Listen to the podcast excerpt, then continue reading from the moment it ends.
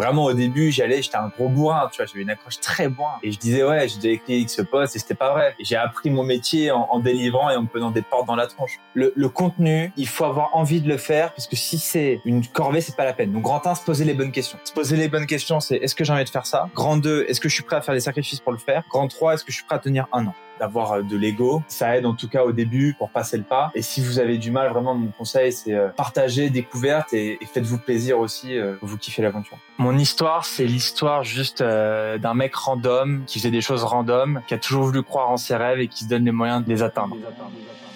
Une boîte est la somme de ses compétences et la moyenne de ses talents. Fais-la progresser et elle s'envole. Laisse-la stagner et elle s'effondre. Et la meilleure façon de s'améliorer, c'est d'écouter ceux qui sont déjà passés par là. Je suis Benoît Dubos, cofondateur de Skelesia, le copilote de croissance des startups et TPME ambitieuses. Ensemble, nous allons partir à la découverte des plus belles réussites entrepreneuriales, avec un objectif, comprendre comment créer et développer une boîte de façon saine, rapide et durable. Au programme, des réussites, des échecs, des méthodes, et surtout, des tonnes d'apprentissages à appliquer le jour même sur ton projet. Alors prépare de quoi noter, et surtout, attention à la branche.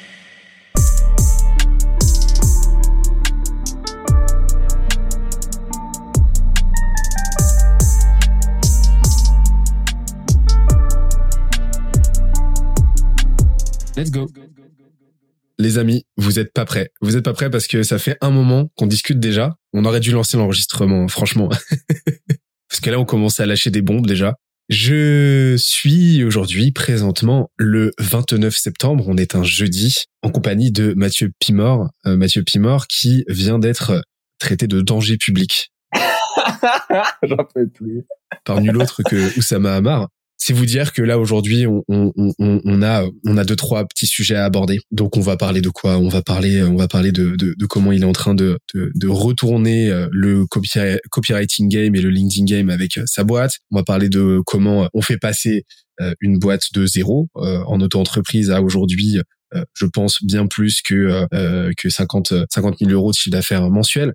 Et il n'y a pas que le chiffre d'affaires dans la vie, parce qu'il y a, y a, aussi plein d'autres petites métriques sympas. On va parler de quoi d'autre aussi? On va parler de, euh, on va parler de théorie entrepreneuriale, on va parler de pratique entrepreneuriale, on va parler, vous allez voir, on va parler, on va parler de tout, hein. On va parler de tout. Moi d'ailleurs, là, je suis en train de beaucoup trop parler. Et justement, pour te redonner la parole, Mathieu, on était en train de dire qu'on n'y panait rien et que l'entrepreneuriat, c'était justement de ne rien y comprendre. hello Benoît, hello à tous. Euh, ouais, écoute, on était justement effectivement en train de se dire que plus on est fort, moins on est fort. Et, euh, et c'est vrai qu'on était sur ce truc de, euh, moi, on voit 90% des sujets, euh, je capte rien. je, je comprends rien. Alors c'est quoi, c'est quoi là, dernièrement le sujet, vraiment la prise de conscience que tu as eu, tu t'es dit, je pensais que je savais, en fait je sais pas, je suis largué. Putain, c'est que c'est énorme parce que c'est un post que j'ai écrit récemment pour un client. Je sais plus si c'est Peter Thiel ou quelque chose qui dit, tell me something you know but you are probably probably wrong about. Bon, évitez l'accent anglais. Mais en gros, moi, euh, mes plus grosses claques, hein, globalement, euh, je pense que ça, dépend. Tu, tu, vas à quelle échelle? Six mois, un an, euh, une semaine? Ça m'intéresse d'avoir ton point de vue sur toutes les temporalités. En vrai, le truc où j'ai le plus, le plus de tarte, c'est le recrutement. Parce que là, vraiment, j'y comprenais rien. Tu vois. Vraiment, j'y comprenais rien. deuxième truc, c'est c'est le management. Je pense pareil. Là, c'est mon gros sujet du moment. La structuration. C'est ok. Comment je deviens un bon manager et et comment je monte vraiment une équipe de folie euh, et comment je fais progresser tout le monde. Et c'est vraiment les deux gros sujets tu vois, de structuration où vraiment je comprenais rien, où je comprends toujours rien, mais euh, j'essaie de m'améliorer. Parce que là, là aujourd'hui, pour refaire, est-ce que tu peux nous faire la, la rétrospective Je vais pas la faire à ta place quand même. Linker, ça, ça a quel âge? Alors en vrai, Linker, ça a un an, mais il y a un an, j'étais étudiant tout seul dans ma chambre. Et eh ben revenons à il y a un an. Revenons à il y a un an. Euh, en gros, la genèse du truc. C'est vraiment qu'on fasse la genèse? Ok. Eh bien, euh, je fais oui de la tête parce que mon micro était coupé. Écoute, la, la genèse c'est simple. Euh, bon, moi, je suis, j'ai fait mes études à l'EDEC, donc à Nice, et en fait, à un moment donné, donc j'ai toujours voulu, tu vois, monter des trucs, entreprendre. Euh, et euh, en troisième année, je fais un stage à Monaco dans une boîte on faisait du conseil et ce qui se passe c'est que là je me dis euh, il faut que tu faut, faut, faut, que tu te bouges et en fait je commence à regarder euh, des lives je commence à regarder Jordan à regarder Benoît à regarder Théo sur LinkedIn euh, donc pour les pour les vieux de la vieille bon, pas si longtemps que ça il y a il y a, il y a deux ans Et donc, je commence vraiment à, à kiffer cet univers et à me former à LinkedIn, tu vois. Parce que moi, là-bas, je veux développer mon LinkedIn pour, euh, pour trouver des stages, tu vois, pour rencontrer du monde et tout. Et, euh, et en fait, ce qui se passe, c'est que ça marche plutôt bien pour moi. Euh, genre, tu vois, en quatre mois, je me fais un pipe de 50 C-level de Google, Microsoft. Je commence à me faire, en fait, proposer dans des boîtes de, de fous. Et au fur et à mesure, je commence à vendre 20 balles par-ci, 50 balles par-là euh, des petits profils, pour des potes de potes. J'en parle à tout le monde autour de moi, euh, la famille éloignée. Euh, et puis je commence comme ça en fait, et je vends un premier truc à 20 balles, à 50, à 100 balles. Moi, je vends une formation à 400 balles. Et là, je me dis, écoute, t'as as, l'été, euh, t'as besoin d'argent parce que j'avais besoin d'un peu d'argent. Et vas-y, lance-toi. Et en fait, ça commence comment? Ça commence où j'optimise mon fil LinkedIn. J'envoie 100 messages, je fais 6 call sales et euh, je close mes trois premiers CEO. Et ce qui l'anecdote super marrante, c'est que c'était partie des plus gros CEO en termes de noto que j'ai accompagné. Donc ça c'était vraiment marrant. Genre j'étais j'étais le mec qui tire ses silver bullets mais direct en fait. ouais mais c'est ça tu vois. Et en plus j'étais ultra agressif en, en prospection. vraiment j'étais hardcore. Tu vois. En gros le message de prospection c'était euh, Hello vous avez rien compris moi j'ai tout compris laissez-moi 30 minutes pour vous convaincre. Et genre donc forcément je me suis fait défoncer. Tu t'es fait éclater mais ça a marché. Ouais, ça a marché. Écoute, j'ai closé mes trois premiers CEO comme ça. Euh, donc j'étais encore en études de septembre à, à, à décembre. J'ai trouvé après euh, mes dix premiers clients. Euh, j'ai commencé à publier tous les jours sur LinkedIn, enfin euh, toutes les semaines. Et je suis resté comme ça. Il y avait, j'avais déjà quelqu'un qui m'aidait, mais je suis resté comme ça pendant six mois. Et en janvier, vraiment, donc donc là, je, à la fin, je faisais trois quatre mille balles de chiffre d'affaires. Et à la, en janvier, donc c'est là que tout a changé. Euh, puisque Linker a rejoint Kudak. Et donc là, les, les, les métriques, c'est que en, en 9 mois, on est passé de, euh, en gros, 1 à presque 10, de 0 euh, à bientôt... en septembre, je ne veux pas spoiler parce que Agathe, elle va me... Tu, tu sais quand est-ce qu'il sortira l'épisode? Il doit, il sort d'ici quelques semaines. Là, ça va sortir d'ici fin octobre, un truc genre. Ok, bon, on va être entre 60 et 80 cas de, de chiffre d'affaires mensuel, donc euh, une croissance plus ou moins relative, mais euh, voilà, j'en suis content. Et, et, voilà, donc tout a changé et, euh, et puis la suite, euh, voilà, à écrire. Et donc voilà, donc nous Linker pour pour ceux qui qui ne situent pas, on est spécialisé sur l'accompagnement de, de dirigeants sur LinkedIn, on fait que ça. Euh, dans le milieu, on appelle ça le ghostwriting, l'écriture pour les autres. Et donc, euh, voilà, aujourd'hui, on est toute une équipe et, euh, on s'éclate bien. Donc, en fait, à la base, tu avais identifié ça comme une opportunité parce que tu étais étudiant, tu avais envie de commencer à mettre les mains dans le cambouis. Donc, tu t'es formé, tu as identifié l'écriture comme étant un levier intéressant parce que tu avais déjà des compétences là-dedans, etc. Et tu pouvais rapidement avoir une feedback loop rapide et tu pouvais, voilà. Et puis, en plus, ce qui est cool, c'est que tu fonctionnes au projet, mais c'est des projets à court terme à fort ROI potentiel parce qu'un poste peut euh, tout changer euh, pour la personal brand de, de, de, de quelqu'un ou en tout cas enfin voilà avoir un impact c'est une viralité euh, de fou tu vois donc donc ça faisait carrément sens t'as vite trouvé tes premiers clients on en parlera tout à l'heure de, ton de ton go to market de l'époque mais d'ailleurs petite parenthèse mais je, je vois qu'aujourd'hui il y a, y a le mal du siècle c'est ce syndrome de l'imposteur et c'est ce ce, ce, manque de légitimité. Alors, le syndrome de l'imposteur, c'est quand tu as déjà des compétences que dans l'absolu, tu as une légitimité de fait, mais que tu n'arrives pas à en, en jouer euh, et, que tu la remets en question. Mais euh, tu as aussi le problème de la légitimité euh, originelle, c'est-à-dire que bah, tu juste pas nécessairement euh, les indicateurs de compétences euh, qui te renvoient que bah, effectivement tu sais de quoi tu parles et t'as pas forcément le, le background, t'as pas forcément les accomplissements qui en témoignent. Et donc, comment toi, bah justement, étudiant, etc., comment tu as réussi à outrepasser ça? Déjà Est-ce que c'est quelque chose dont tu as souffert à ce moment-là? Et, et, comment tu as réussi, euh, si c'est le cas, à outrepasser ce truc de ouais, mais est-ce que je suis légitime à aller parler à des CEO, etc. Et est-ce que je vais délivrer, et ainsi de suite? C'est une très bonne question. En vrai, il y a eu, il y a eu trois choses. Quentin, je pense que euh, d'une manière très générale, pour vous aider là-dessus, c'est vraiment de se positionner comme un guide et pas comme un gourou et comme vraiment la, la position de l'explorateur en découverte. C'est-à-dire qu'en fait, entre dire euh, moi je suis étudiant, j'ai tout compris et regardez ce que je fais, et dire écoutez euh, la semaine dernière, j'ai fait ça, j'ai appris ça. Qu'est-ce que vous en pensez? C'est pas du tout la même chose. Donc ça, c'est déjà une bonne première technique pour toujours se positionner comme euh, quelqu'un qui partage ses découvertes. Après, dans mon cas euh, personnel, euh, tu vois, moi, bon, faut savoir un truc, c'est que j'ai beaucoup d'ego. J'ai un gros ego dans, bien placé parce que moi, je, je différencie vraiment. Pour moi, l'ego est une bonne chose et j'ai un j'ai un ego, tu vois, où j'ai confiance en moi. Et en fait, j'ai jamais eu ce syndrome de l'imposteur. Et, euh, et c'était aussi un moment où euh, où tu vois, j'avais fait des petits boulots et tout, et où je voulais gagner de l'argent. Tu vois. Et j'avais besoin de gagner de l'argent, et je suis allé le chercher. Et je me suis pas posé la question de syndrome de l'imposteur ou pas. J'ai, j'ai shooté des messages. Donc euh, voilà, mais, mais c'est c'est vrai que euh, le fait d'avoir de l'ego, ça, ça, aide en tout cas au début pour pour passer le pas. Et, et si vous avez du mal, vraiment, mon conseil, c'est voilà, partagez, découverte et, et, faites-vous plaisir aussi, euh, vous kiffez l'aventure. En gros, l'idée c'est d'être euh, en phase avec euh, son niveau de maîtrise à l'instant T, avec son état à l'instant T. C'est-à-dire de pas, c'est ça, c'est pas de créer une distorsion entre ton ton toi du présent et ton futur toi. De pas de pas prétendre être ce que tu serais potentiellement dans deux ans, quoi. C'est voilà comment je suis à l'instant T, voilà mon niveau de connaissance. Ouais, c'est clair, c'est vrai forcément il y a le regard des autres, mais euh, tu vois, euh, moi mes tout premiers CEO, euh, je, je, les embrasse s'ils si, nous écoutent. Euh, on avait déjà une équipe depuis euh, six mois, on faisait déjà plein de trucs et, et fait it until you make it, tu vois. Et, et vraiment au début j'allais, j'étais un gros bourrin, tu vois, j'avais une accroche très bourrin et je disais ouais, j'ai déjà écrit ce poste et c'était pas vrai. Et j'ai appris mon métier en, en, délivrant et en me prenant des portes dans la tronche. mais mais ouais, après, c'est sûr que sur le contenu, faut faire gaffe. Ouais, c'est. mais euh, j'aime beaucoup, euh, bah, j'aime beaucoup l'approche. Pour moi, on manque, tu vois, on manque de, on, manque de, on manque de bourrin en fait.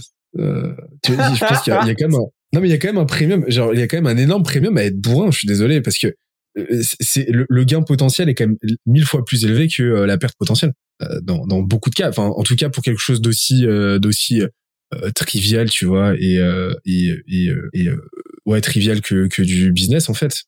Je veux dire, et, et a fortiori quand ça concerne une prestation qui vraisemblablement met personne en danger, euh, je veux dire, euh, je, je, veux dire, euh, le, gain potentiel pour tout le monde est vachement plus élevé. Après, faut rester, euh, faut rester justement dans, dans une certaine transparence. Moi, tu vois, une de mes valeurs, ça reste une clé, ça reste la transparence, ça de, reste de, tu vois, de pas mytho, etc. Mais faut pas hésiter en fait à, à mettre en avant des ce qu'il faut de garantie, baquer tout le monde, mais faut pas hésiter à y aller à fond.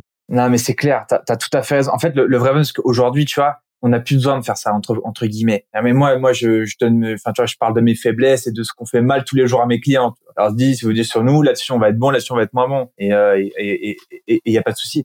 Le problème, c'est que quand t'as 21 ans, t'es en slip dans ta chambre et que ton job, c'est de conseiller une CEO qui a 300 collaborateurs et a levé 50 millions sur LinkedIn et que tu as 25 minutes avec elle hôtel, si tu crois pas toi dur comme fer et que t'es pas euh, voilà et que t'envoies pas le ce qu'il faut tu vois t'envoies pas la purée la bonne énergie le truc et que t'as la dalle personne te croira. C'est en fait ça, ça, ne fonctionne pas. Si, si toi t'envoies pas le truc et que euh, t'es pas convaincu toi-même que dans ton truc t'es un, un, tueur ou une tueuse ben en fait t'emporteras personne. Et euh, et, et c'est euh, voilà il y a, y a d'autres business où t'es pas obligé de faire ça d'avoir cette approche là au début.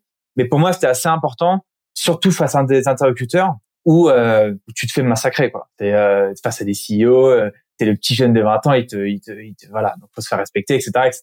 Et, euh, et c'est vrai que cette approche, elle m'a, elle m'a beaucoup servi forcément au début quoi.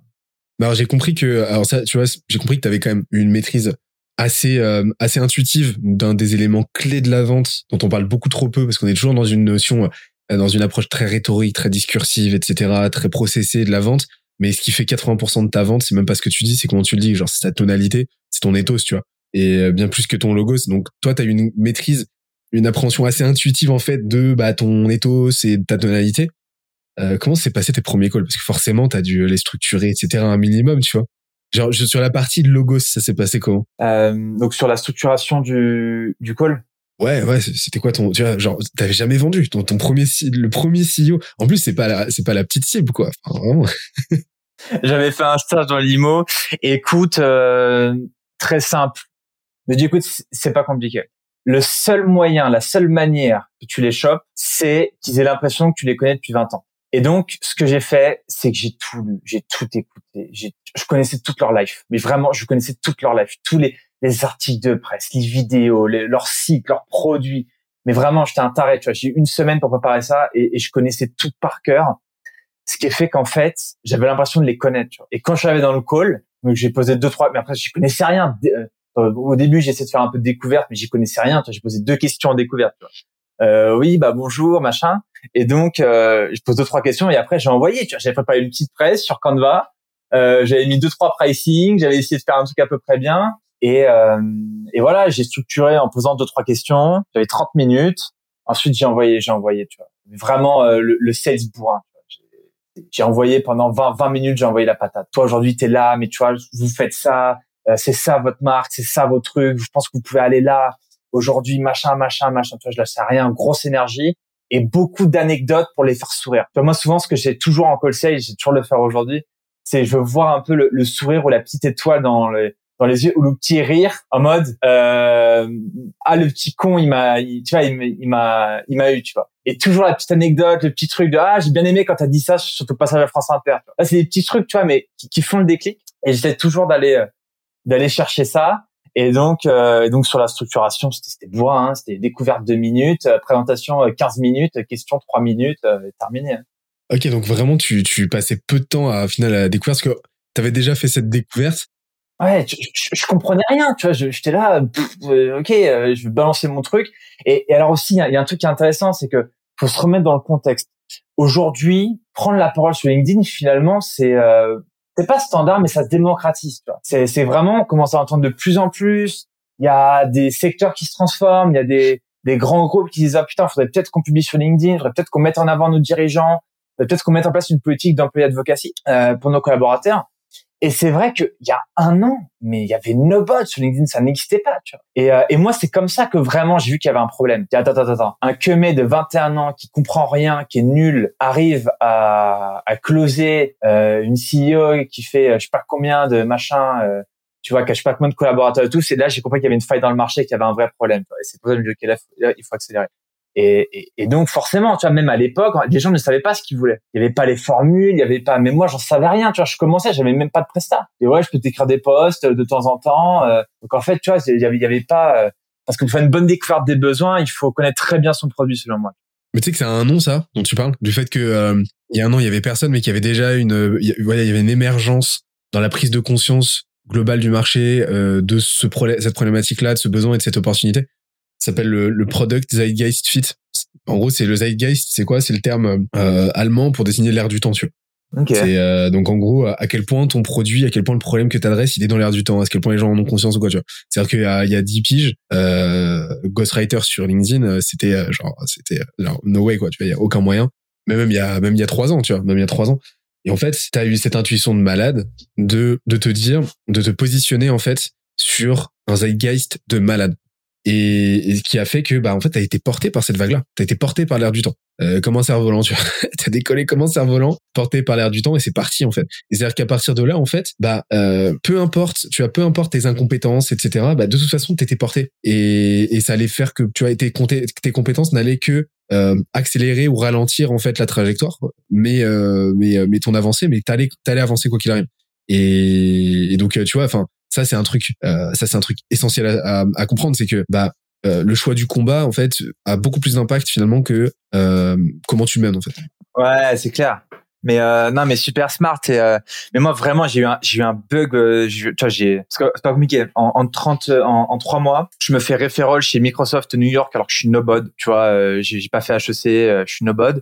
Et en, en un mois, je close trois CEO et ne, surtout ils ne publiaient pas. C'est les, gens ne publiaient pas. Ils avaient 10 000, 20 000, 30 000 abonnés. Ça recevait des Macron dans leur boîte. Ils ne publiaient pas. Et moi j'étais là, mais attendez, mais vous mettez, euh, je sais pas combien de, dizaines de cas euh, sur des ads et euh, vous pouvez faire 100 cas impressions en organique toute la France, vous voyez, mais vous le faites pas. Et c'est là vraiment ouais, j'en ai pris conscience. Et donc ça, ça, ça a avancé. T'as as, as trouvé tes premiers clients. Voilà, donc tu as délivré en fait. C'est-à-dire que oui, t'as as fait it till you make it.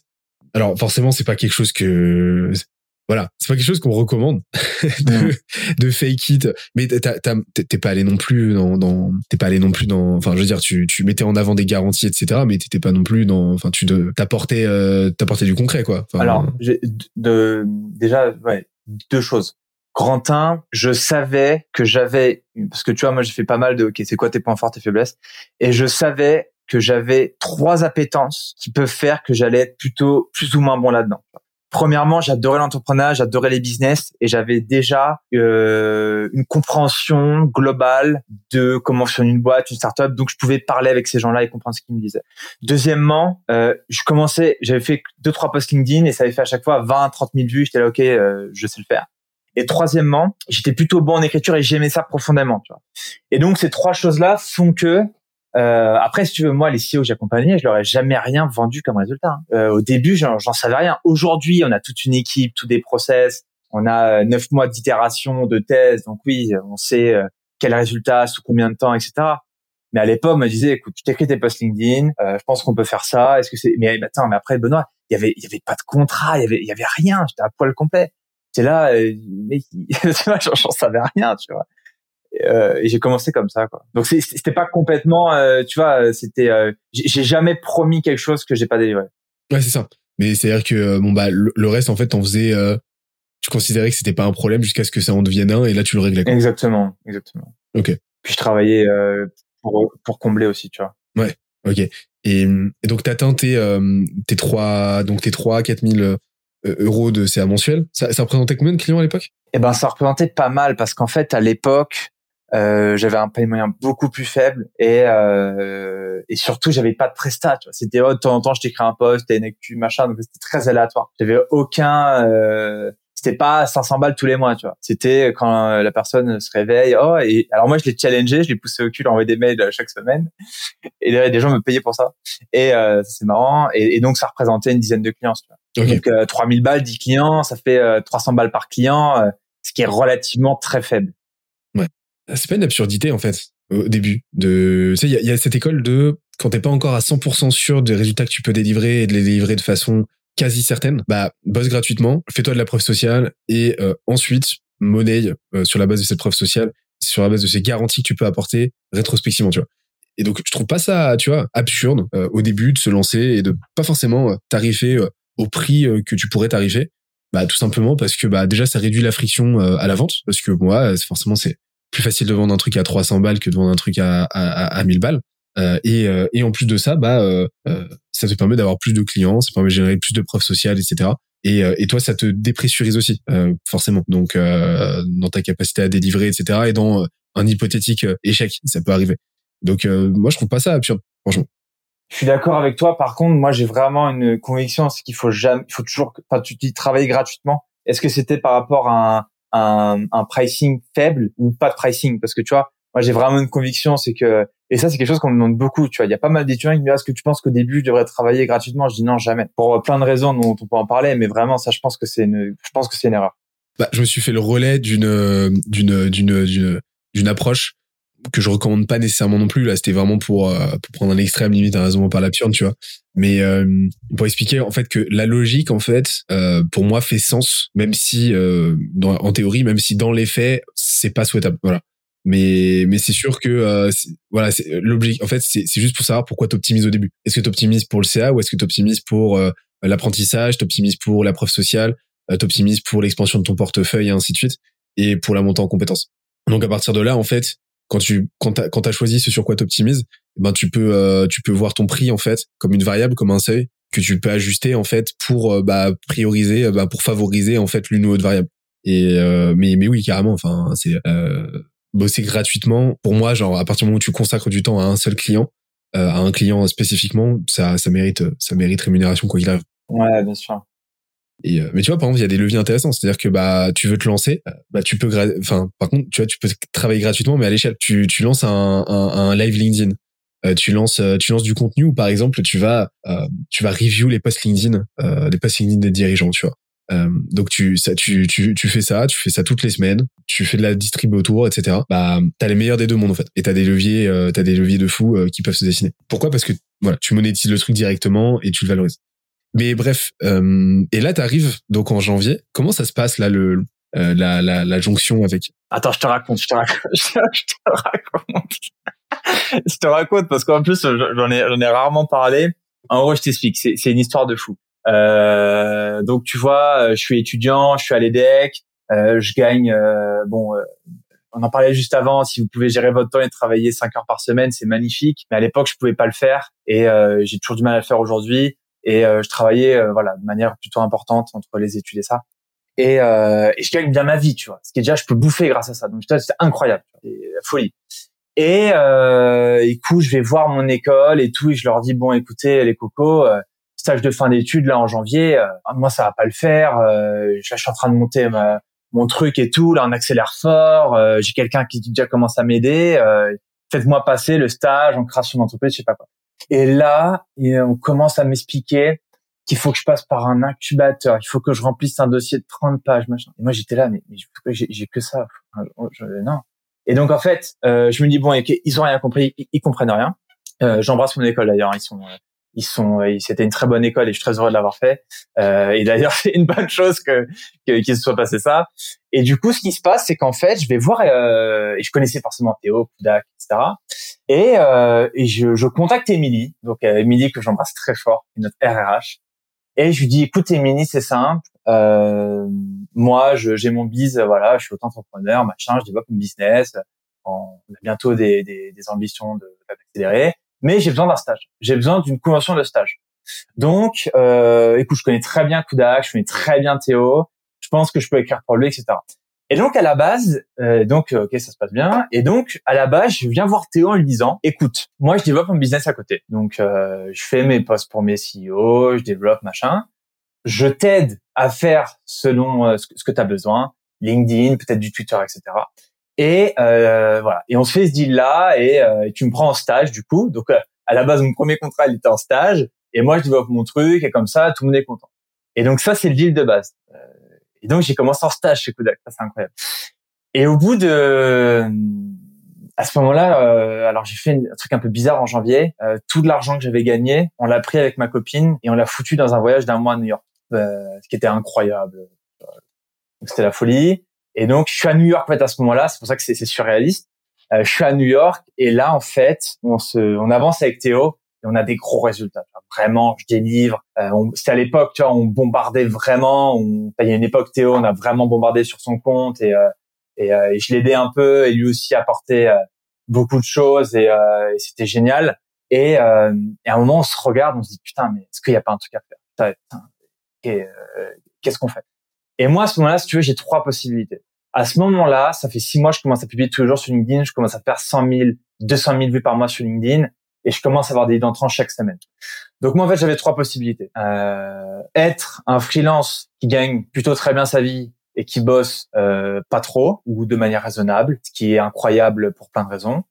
Monter mon truc de mon côté euh, et ça allait prendre moins de temps. Enfin, ça allait prendre plus de temps, pardon, et, euh, et j'allais le faire tout seul, etc. Ou alors, et c'est ce qui s'est passé, euh, je, me, suis donc devenu associé euh, dans Kudak. On s'est tapé la main avec Théo, on s'est dit ok aujourd'hui on est là, on veut aller là-bas euh, et on se donne un an pour le faire. Et euh, c'est ce que c'est le deal qu'on a fait, c'est ce qui s'est passé. Et donc très rapidement, euh, tu vois, on est passé, voilà, je fais la chronologie, ça a fait 3K, 10K, 20, 35, 45, 50, 55 et 1, 2, 3, 4, 5, 6 personnes alternant plus CDI et, euh, c'est ça l'histoire en fait. L'histoire, c'est que c'est euh, c'est juste un ensemble de de trucs what the fuck qui font qu'on est là à se parler aujourd'hui et que je fais des vidéos avec Kusama et et voilà.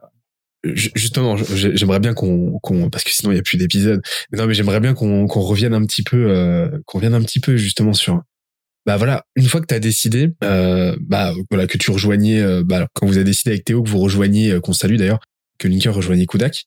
Comment ça s'est passé? Euh, Ça a été quoi tes premières actions pour te dire ok bon bah là voilà aujourd'hui on fait tant de CA, l'objectif c'est x10 quoi. On y va x10 et puis après x100 et ainsi de suite. Ça a été quoi tes, euh, tes premières actions, ce que tu as mis en place? Comment vous avez procédé? Super question. Euh, très simple. Grand 1 acquisition. C'est simple que ça. Euh, grand 1, il nous faut plus de, euh, il nous faut plus de clients, il nous faut plus de biz. Donc euh, communication, post LinkedIn, publier. Moi, je publie tous les jours. Et là, j'ai vraiment commencé à monter en, en pression sur LinkedIn. Vraiment commencer à bombarder. Euh, et c'est comme ça que les leads ont accéléré. Euh, mais pour ça, on avait un problème, c'est que, alors il y a un truc pas facile. J'ai dû faire la transition entre mes anciens et mes nouveaux clients. Ça, c'était vraiment, et c'est là où j'ai pris des grosses stars dans la gueule. Euh, je te donne cette anecdote-là.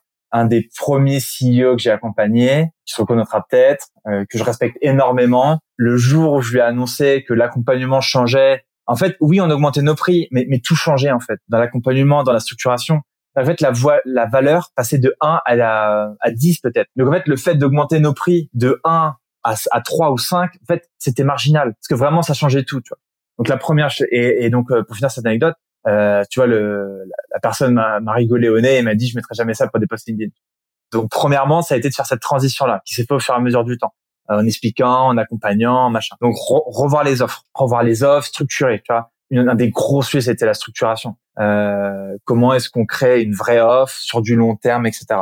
Une fois qu'on a fait ça, acquisition, vraiment focus, euh, choper des nouveaux clients, un peu de pros, et, euh, et je suis resté comme ça tout seul. Euh, et je te passe tous les détails de structuration, de euh, faire en sorte qu'on ait des factures, les contrats, euh, etc. Je te passe tous les tous les trucs sympas ou pas d'ailleurs qu'on a dû mettre en place. Mais vraiment c'était ça, ouais, transformer les offres et trouver nos prochains clients. On va revenir sur la partie facture, etc., tout la côté, parce que si t'en parles, c'est que ça a dû être un vrai sujet. Euh, comment t'as fait Parce que tu m'as parlé de la prospection tout à l'heure. J'imagine que t'avais affiné un petit peu quand même ton, ton message, ta stratégie par rapport au début, mais sur la partie LinkedIn, vu que c'était ton deuxième canal principal, il y a aussi le lancement avec l'effet de réseau, l'écosystème Kuda qui euh, Exactement. a pas mal accéléré. Mais, euh, mais sur la partie post LinkedIn, comment comment t'as structuré ta ligne édito pour te dire ok bah là j'optimise à fond pour l'acquisition et pour bah pour pour le pour la lead on se remet dans le contexte, janvier 2022. Aujourd'hui, on ne jure que partout fou bofu. Euh, tout le monde sait, ou ceux qui s'intéressent au sujet, qu'il faut faire des posts du plus général au plus niché. Euh, les fréquences, etc. À l'époque, on n'en savait rien. Tu vois. Donc, vous me dit, écoute, te prends pas la tête, publie tous les jours euh, quelque chose euh, dont tu es fier et qui te fait plaisir, et, euh, et publie tous les jours. C'était juste ça, mon seul focus. Ok, donc tu es allé, euh, tu t'es dit, bon, bah, de toute façon, je... Comme d'hab, bourrin. Je suis là pour prendre la parole. Mais donc, tu parlais de quel sujet à l'époque? Alors, à l'époque, euh, moi, j'avais euh, j'avais deux lignes édito différentes. Moi, j'avais une énorme caisse de résonance chez les étudiants. Parce que tout mon premier réseau, c'était les étudiants, parce que j'avais fait beaucoup de contenu pour les étudiants. Donc, tu vois, si on essaie à l'époque, en tofu, je parlais beaucoup de sujets pour des étudiants, justement, pour se lancer, pour trouver les premiers clients. J'ai raconté mon aventure, en fait. Vraiment, je racontais tout, tu vois, les trucs qui se passaient bien, comment j'ai scrappé la base de euh, de contact de, de Mathieu Stéphanie, génération de Yourself qu'on embrasse pour euh, pour envoyer euh, justement les messages. Donc je racontais tout, tu vois, toute l'aventure. T'as fait le hack de 16 navigateurs. Mais en fait, ouais, en fait, j'ai tu vois, j'ai pu tous les invités, j'aurais tous shooté un message, tu vois. Et c'est comme ça que j'ai closé en fait. Euh, parce que je me dis, putain, si si les mecs passent sur génération de Yourself, c'est que un, euh, ils ont la visibilité. Deux, ils doivent être un peu connus, un peu sympas. Et trois, c'est qu'ils ont peut-être un peu de moyens. Euh, mais ouais, vraiment, je documentais mon aventure, je donnais des conseils et, euh, et je racontais vraiment le quotidien et je parlais beaucoup de LinkedIn. Ouais, donc tu donnais des tips, etc. Donc en fait, finalement, tu tu tu apportais de la valeur à tes prospects. Pardon, tu partageais pas, t'apportais de la valeur à tes prospects. Donc tu parlais de LinkedIn, tu parlais du core business, tu parlais à tes pairs, euh, enfin à tes concitoyens, tes contemporains. Donc là, c'était les étudiants, et tu parlais à tes pairs, donc les autres entrepreneurs, etc. Pour documenter un peu ton parcours. Quoi. Exactement. C'était vraiment ça. Hein. Ce qui est en fait une, Ouais, c'est vraiment comme ça que je, je, le découpais. Ok. Et fréquences quotidiennes. Ouais, tous les jours. Ou alors, si je le sautais, parce qu'en fait, si tu veux, de, en gros, ce qu'il faut retenir, c'est que de 0 à 20K, euh, j'étais seul. Et donc, de 0 à 20K, j'ai tout géré tout seul. Euh, même les, les prestats à 100%. Et donc, forcément, des fois, ça passait, euh, qui passait à la trappe, mais, c'était vraiment l'idée d'être très, euh, ouais, très régulier. Ok. Mais euh, ça, c'est souvent ce que je dis. Euh, c'est donc on est d'accord c'est que la régularité, c'est vraiment, vraiment la composante essentielle à toute réussite, et a fortiori sur les réseaux sociaux. Hein. Et la fréquence. C'est clair. Euh, après, euh, ouais, c'est bon, clair que la régularité, on est d'accord. Hein, LinkedIn, euh, tu peux avoir du temps en trois mois, tu peux en avoir en six mois, tu peux en avoir en douze mois. Ou en un poste. Ouais, ou en un poste même. Mais euh, tu vois, moi, ce que j'aime bien dire, c'est que euh, les gens euh, qui font plus de, visibilité sur LinkedIn, c'est pas les plus smart, c'est pas les plus forts, c'est les plus résilients qui ont jamais rien lâché. c'est tout, tu vois. Et quand tu regardes les gens qui sont là depuis deux, trois ans, bah, oui, bah oui, c'est ceux qui sont là depuis plus longtemps. après, sur la fréquence, ça dépend de ses objectifs. Nous, pour nos clients, qui ont certains objectifs, un poste par semaine suffit largement. je te prends un use case classique. je suis DG d'une boîte. j'ai besoin de parler de sujets RSE, management, news de mon équipe, d'emporter les équipes, de représenter. On n'est pas sur la lead gen. J'ai pas besoin de publier tous les jours. Je lance mon business, je lance ma startup. Euh, j'ai viens de lever, j'ai besoin de faire l'acquisition. Sur des sujets d'acquisition, le plus on publie, le mieux c'est, forcément. Ouais. Ça, te va si on continue de parler un petit peu de LinkedIn? Ouais, bien sûr, aucun, aucun Alors moi, je sais que je. Tu connais un peu ce réseau social? Ça m'arrive. T'as déjà entendu parler? C'est un petit truc qui monte là. C'est pas mal, hein Ouais, c'est pas mal. Hein. C'est un peu, un peu comme Twitter, mais. Euh, Twitter en, ce moment, t'es bouillant aussi, toi. Hein je te vois là. Eh, mais c'est un peu redescendu. Hein. Ouais, putain, moi aussi. Ah, j'ai vu, t'en as envoyé là. J'ai lâché deux trois bananes en fait et euh, qui des vraiment. Alors le potentiel de viralité, par contre, euh, on parle de LinkedIn, mais Twitter, c'est un c'est c'est d'une débilité sans nom. Hein. C'est pas compliqué. Euh, là, j'ai fait 950 euh, 000 impressions sur Twitter le mois dernier. Ça n'a aucun sens. Et pour vous donner un ordre d'idée, c'est c'est genre deux deux fois ce que je fais sur LinkedIn. Mais je vais te choquer. Moi-même, j'étais choqué. Hein. T'as fait combien toi? 4 millions 7. 4 millions 7 Ouais, 4 millions 7 avec du copier-coller de ce que je fais sur LinkedIn, hein. vraiment. Putain, c'est dingue. 4 millions. Je crois, je sais pas si vous vous rendez compte ce que c'est 4 millions 7, mais c'est insane.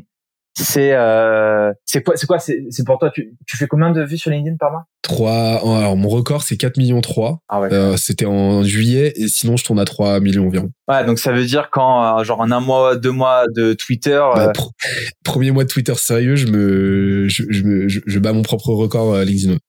Ah non, c'est hardcore. Non, Twitter, c'est très bien. Après, c'est moins qualifié. C'est carrément moins qualifié. Mais tu sais que nous, on a eu nos, on a généré du CA là, on a généré euh, plusieurs dizaines de milliers d'euros de pipe sur Twitter.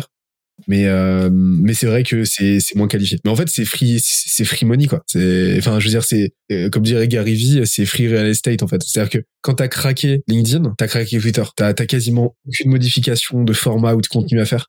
Et et je vais même plus loin, c'est qu'aujourd'hui là, on s'est chauffé. Euh, je me suis rendu compte que, que, que mes posts LinkedIn, en fait, c'est des, c'est des, c'est des, des, scripts de short ou de, de TikTok, etc. Ouais, mais c'est clair. Vraiment au mot près, quoi. C'est parfait. Et donc, en fait, je me suis calé devant une caméra et euh, j'ai lu mes posts, en fait, en les jouant un petit peu, tu vois, forcément, les réadaptant euh, un minimum. Mais en fait, euh, c'est, c'est un délire comment ça marche. Donc là, on a, on a, en une heure et demie, on a tourné, en semaine, la semaine dernière, on a tourné 20, 20 TikTok. Ah non, c'est bouillant. C'est un délire. C'est, je, je sais pas, je, je le cite parce que forcément on l'embrasse, euh, c'est la stratégie qui nous a permis d'exploser la marque personnelle euh, de Théo. Euh... Et est-ce que vous faites ça aussi? Vous faites ce repurposing là systématique? On, on, essaye toujours de réutiliser le contenu qu'on fait. Euh, je, je, parle un peu là pour euh, pour l'équipe content de Kudak que, que j'embrasse fort, mais effectivement, tu vois, en permanence, on va réussir à essayer, en tout cas, on va essayer toujours de de reprendre, de dire ok cette idée-là elle a bien fonctionné, comment on peut la réadapter à un réseau social? Bien sûr que on va aller chercher plein de nouvelles idées originales qui vont fonctionner que sur Twitter, que sur LinkedIn, que sur TikTok, que sur YouTube. Mais euh, mais c'est le truc, c'est très très puissant. Euh, et, et c'est vraiment comme ça qu'on arrive après à faire scaler une marque personnelle. Euh, mais là, vraiment, tu vois, enfin, je connais pas grand monde aujourd'hui qui est présent sur autant de réseaux. Tiens, est-ce que tu connais quelqu'un qui est présent sur autant de réseaux que Théo, euh, niveau marque personnelle dans notre environnement ou, même à une échelle, euh, une, échelle plus grande en France? Mais il est présent sur, euh, il est présent sur Caramel, Théo, c'est pas du jeu. il est présent partout. C'est. Mais tu vois, je pense que euh, c'est un vrai sujet. on n'a pas parlé encore des, des next steps, de, de linker, machin et tout. Tu vois, mais, euh, mais peut-être qu'un jour, on proposera ça comme prestation. Et ça, c'est la folie. C'est la grosse folie. C'est Benoît, tu viens chez nous, on te fait LinkedIn, Twitter, YouTube, Insta, Facebook, euh, TikTok, toute une équipe et on te fait exploser ta marque personnelle. C'est en fait une, une task force dédiée. Euh, et là, par contre, c'est euh, c'est un gros engagement dans le contenu. c'est marrant parce que là, tu sais, qu'en ce moment, de notre côté, on est en train de, de, de réfléchir à ça. Euh, mais euh, mais je pense que euh, le prochain zeitgeist justement c'est ce que nous on appelle le, le media development en fait. C'est vraiment tu c'est vraiment comment est-ce que les boîtes passent de boîtes traditionnelles, startup traditionnelles à media company, tu vois, et mettent en place leur propre système médiatique pour produire un contenu qui est résilient, etc. et qui surtout est omniprésent. Pour moi c'est pour moi c'est la, la, le, le, prochain gros gros sujet. C'est tu vois on parle de LinkedIn, on parle de euh, on parle de YouTube, on parle de tous ces réseaux sociaux de façon isolée. Mais comment maintenant on met en place un système qui relie tout ça? Est-ce que déjà d'autres gens, tu vois, est-ce que euh, ce que Gary Vee fait depuis des années, est-ce que énormément de créateurs et de euh, d'entrepreneurs font déjà outre-Atlantique? Ce qu'on commence à faire en France? Mais comment maintenant on, on systémise tout ça et on le fait à l'échelle d'une boîte? Et je pense que ça c'est game changer dans les cinq prochaines années. Ah mais ça, le parce qu'après là l'idée après après il y a tous les sujets opérationnels machin c'est un enfer mais euh, aussi ça dépend de la taille de la boîte enfin de, là opérationnellement c'est le c'est le, le, game de dessus mais euh, mais ça a craqué je trouve ça extraordinaire et euh, et franchement euh, chaud très chaud de voir la suite sur ce sujet là ah bah moi, je réfléchis toujours en, en coût potentiel, perte potentielle. Et, et, là, le, le, le, coût, euh, le coût absolu de produire ces contenus et de terminer opérationnellement, il est tellement inférieur au gain potentiel d'avoir un contenu comme ça à très fort effet de levier qui te permet d'être. Enfin, tu vois, quand tu vois que sur un contenu bien bien rédigé, tu donc un contenu parce que c'est toujours la même mécanique dans un réseau social. C'est les mêmes mécaniques parce que chaque réseau, chaque algorithme se repose repose sur la même psychologie, la psychologie humaine. Tu vois. Donc en fait, un bon script de TikTok, de, de, de un bon script en fait, une bonne prise de parole, un truc bien rédigé qui hameçonne, qui attire l'attention, etc. et qui génère une émotion forte. Enfin, je, je, je te rapprends rien. Bah en fait, va devenir viral sur LinkedIn, va devenir viral sur TikTok, va devenir viral sur euh, sur euh, sur Twitter et ainsi de suite.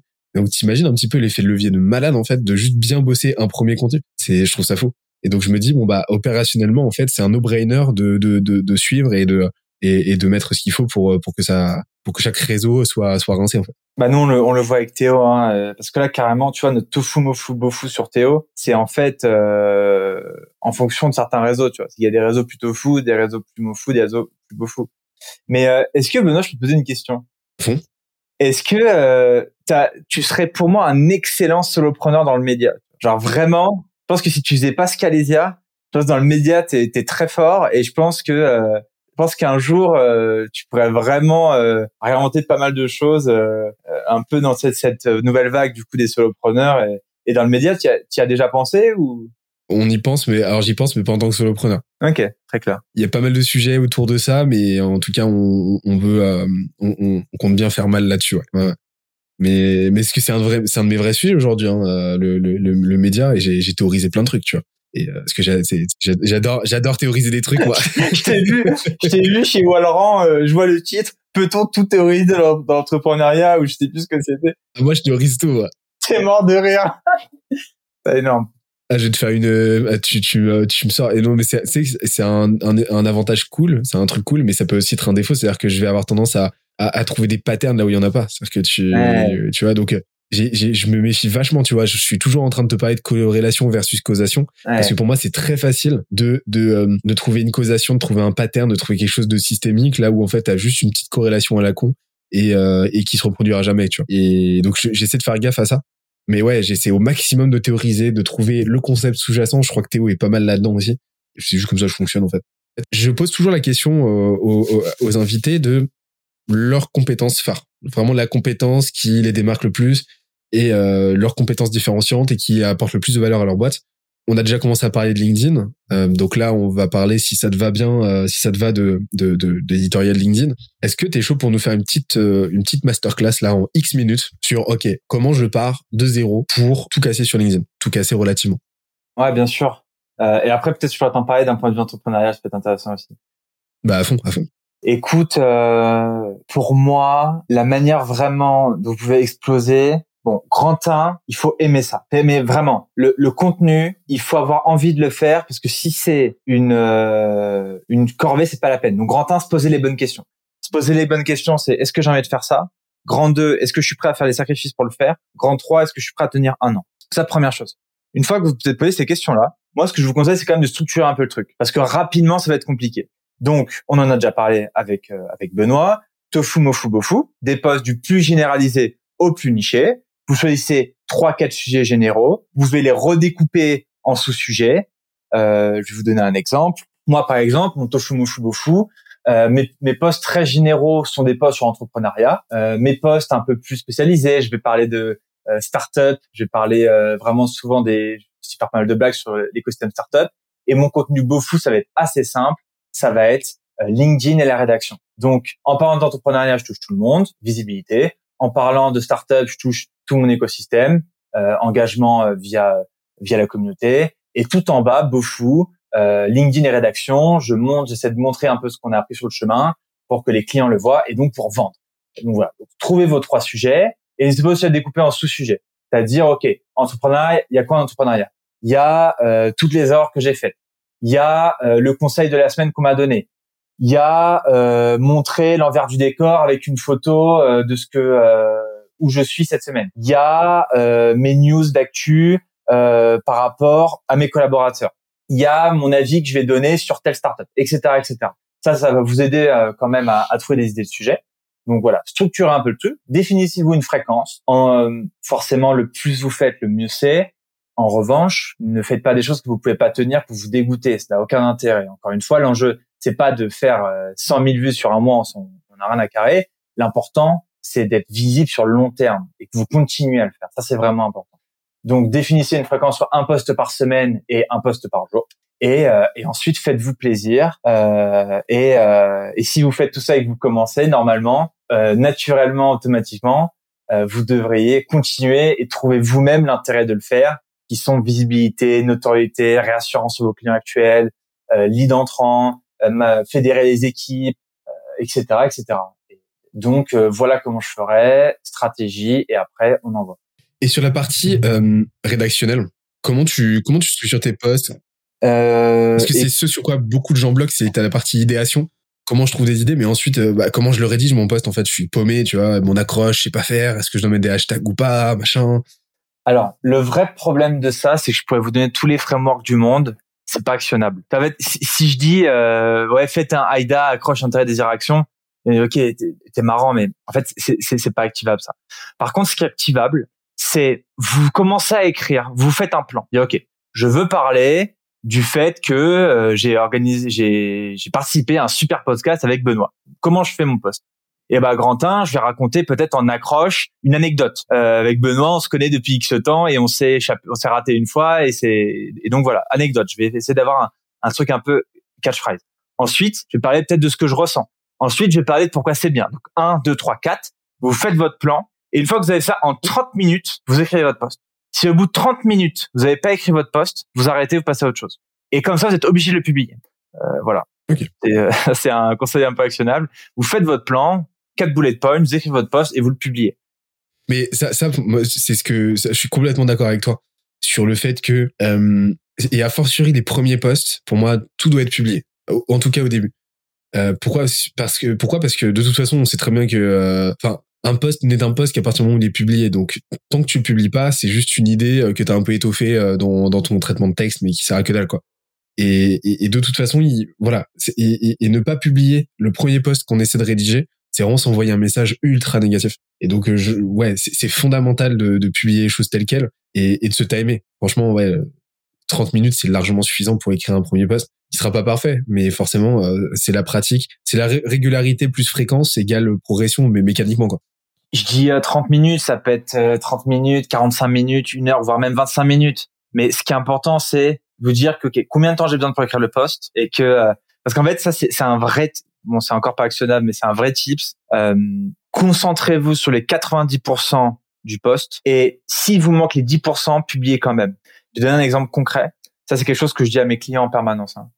Si on estime qu'on a un poste qui est selon nous à 8, 9, 10 sur 10, euh, à 8 ou 9 sur 10, ok, disons, 8 ou 9 sur 10, qu'on est à 90% nickel, mais que pour aller de 9 à 10 ou les 10% restants, il faut mettre deux fois plus de temps, c'est pas du tout euh, EV+, parce que je crois que tu as eu un épisode avec Théo où il t'a parlé de lever euh, sur le long terme. C'est pas du tout une décision qui va vous faire gagner quoi que ce soit sur le long terme, il y a aucun intérêt.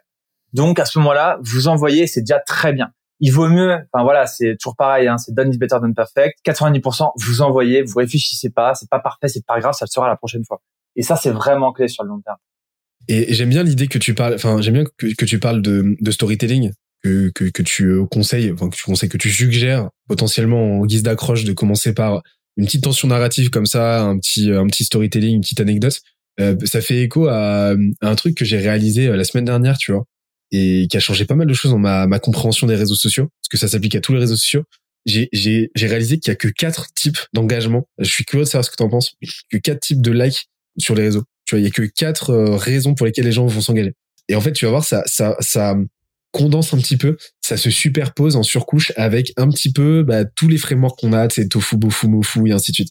Le premier, c'est de la, c'est de la connivence. Genre, euh, c'est un like de connivence. Euh, tu, vas faire un post en fait où tu vas être le, le, le tu vas te faire le porte-voix de, de, de, d'une pensée que les gens n'arrivent pas à exprimer. Donc par exemple un post d'indignation qui va taper sur un ministre sur un ministre qui fait du greenwashing ou une marque qui fait du greenwashing. Euh, là, les gens en gros vont liker, euh, tu les mets dans un stade, ils vont euh, lever lever le point en disant ouais, t'as trop raison, etc. Donc vraiment un like de un like de connivence où les gens vont témoigner leur approbation et le potentiel de viralité là-dessus il est énorme. Ensuite, un like de, t'as les de soutien. Donc ça, c'est quand tu racontes une galère. En gros, tu vas raconter, tu vas storyteller, monter une anecdote que t'as vécue, partager ton parcours. Généralement, tu vois, avec un, un, bon petit film narratif comme on aime. Euh, bah voilà, situation initiale, perturbation, résolution et ainsi de suite. On est vraiment dans un, on est vraiment dans du, du, du Tolkien pure souche.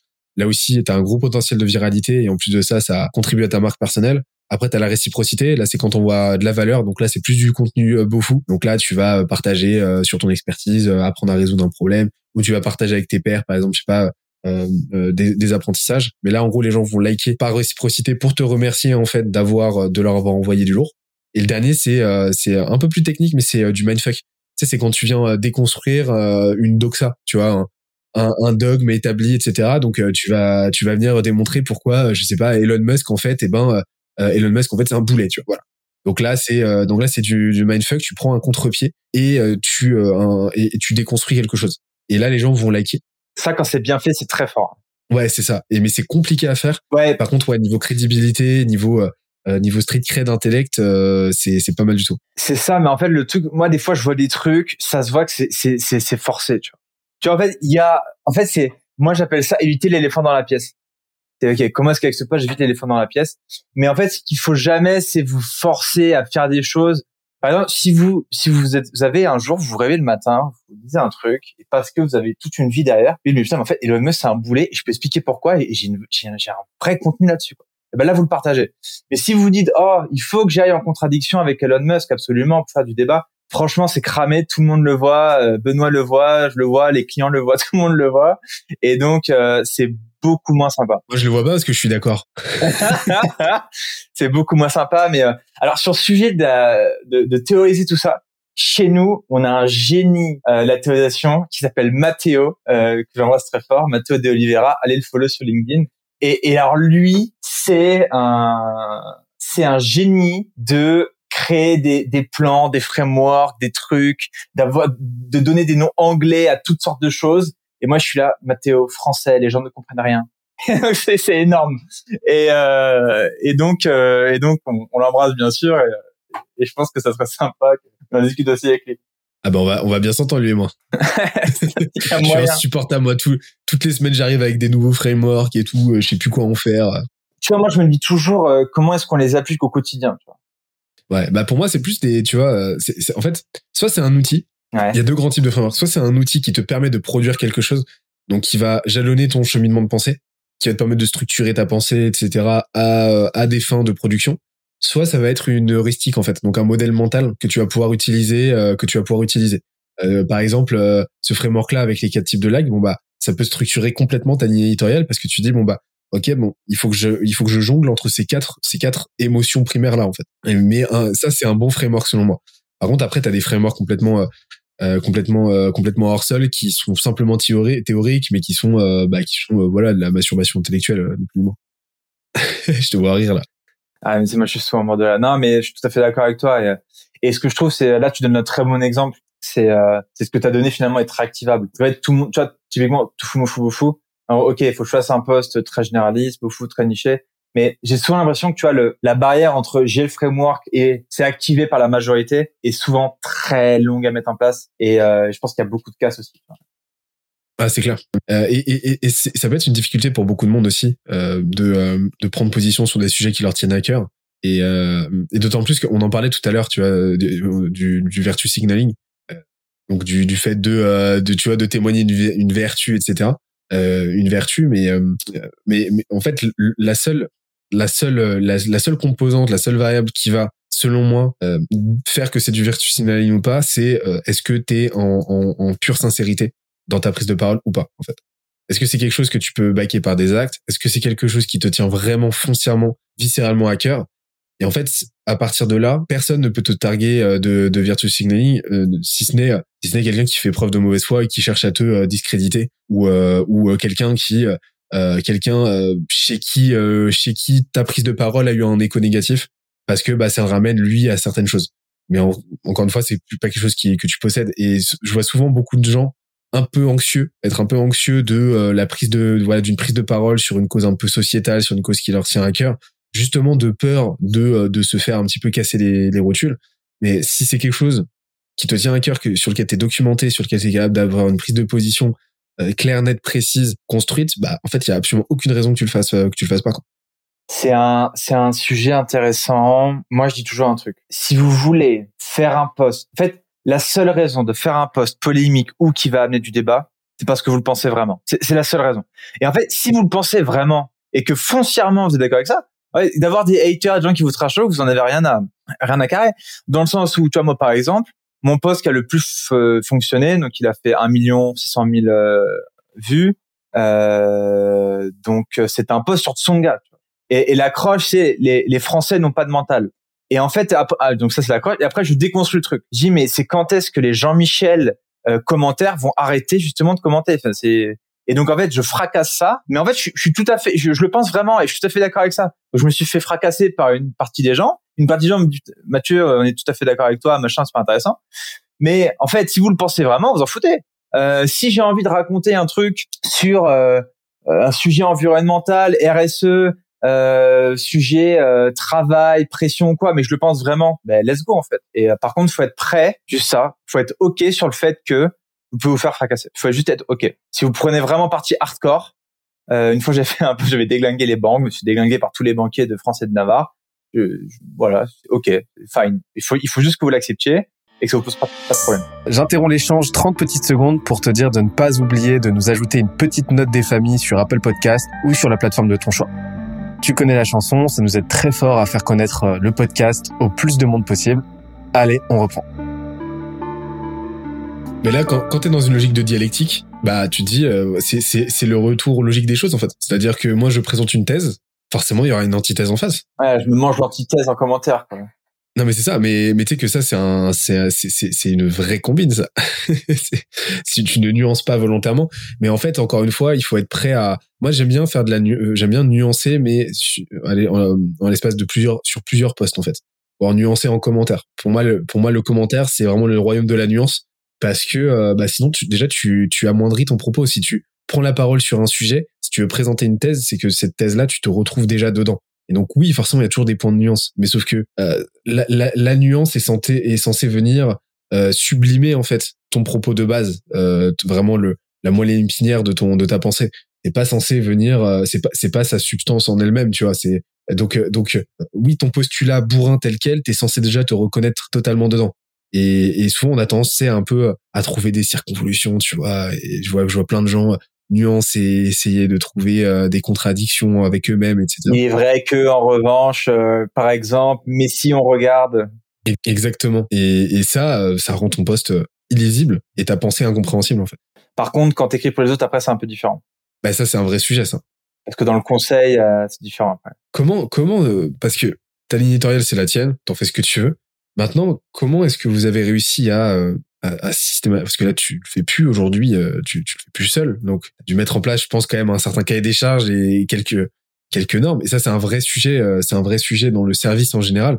C'est comment est-ce que tu as fait pour déjà trouver le bon positionnement par rapport au, au, au client et en même temps comment tu as fait pour le, le systématiser de sorte que d'autres ghostwriters puissent le faire avec le, les mêmes standards de qualité? C'est un, un, vrai sujet. En plus, tu as dû le faire en très peu de temps là parce que vous avez grossi vite. Comment tu as procédé?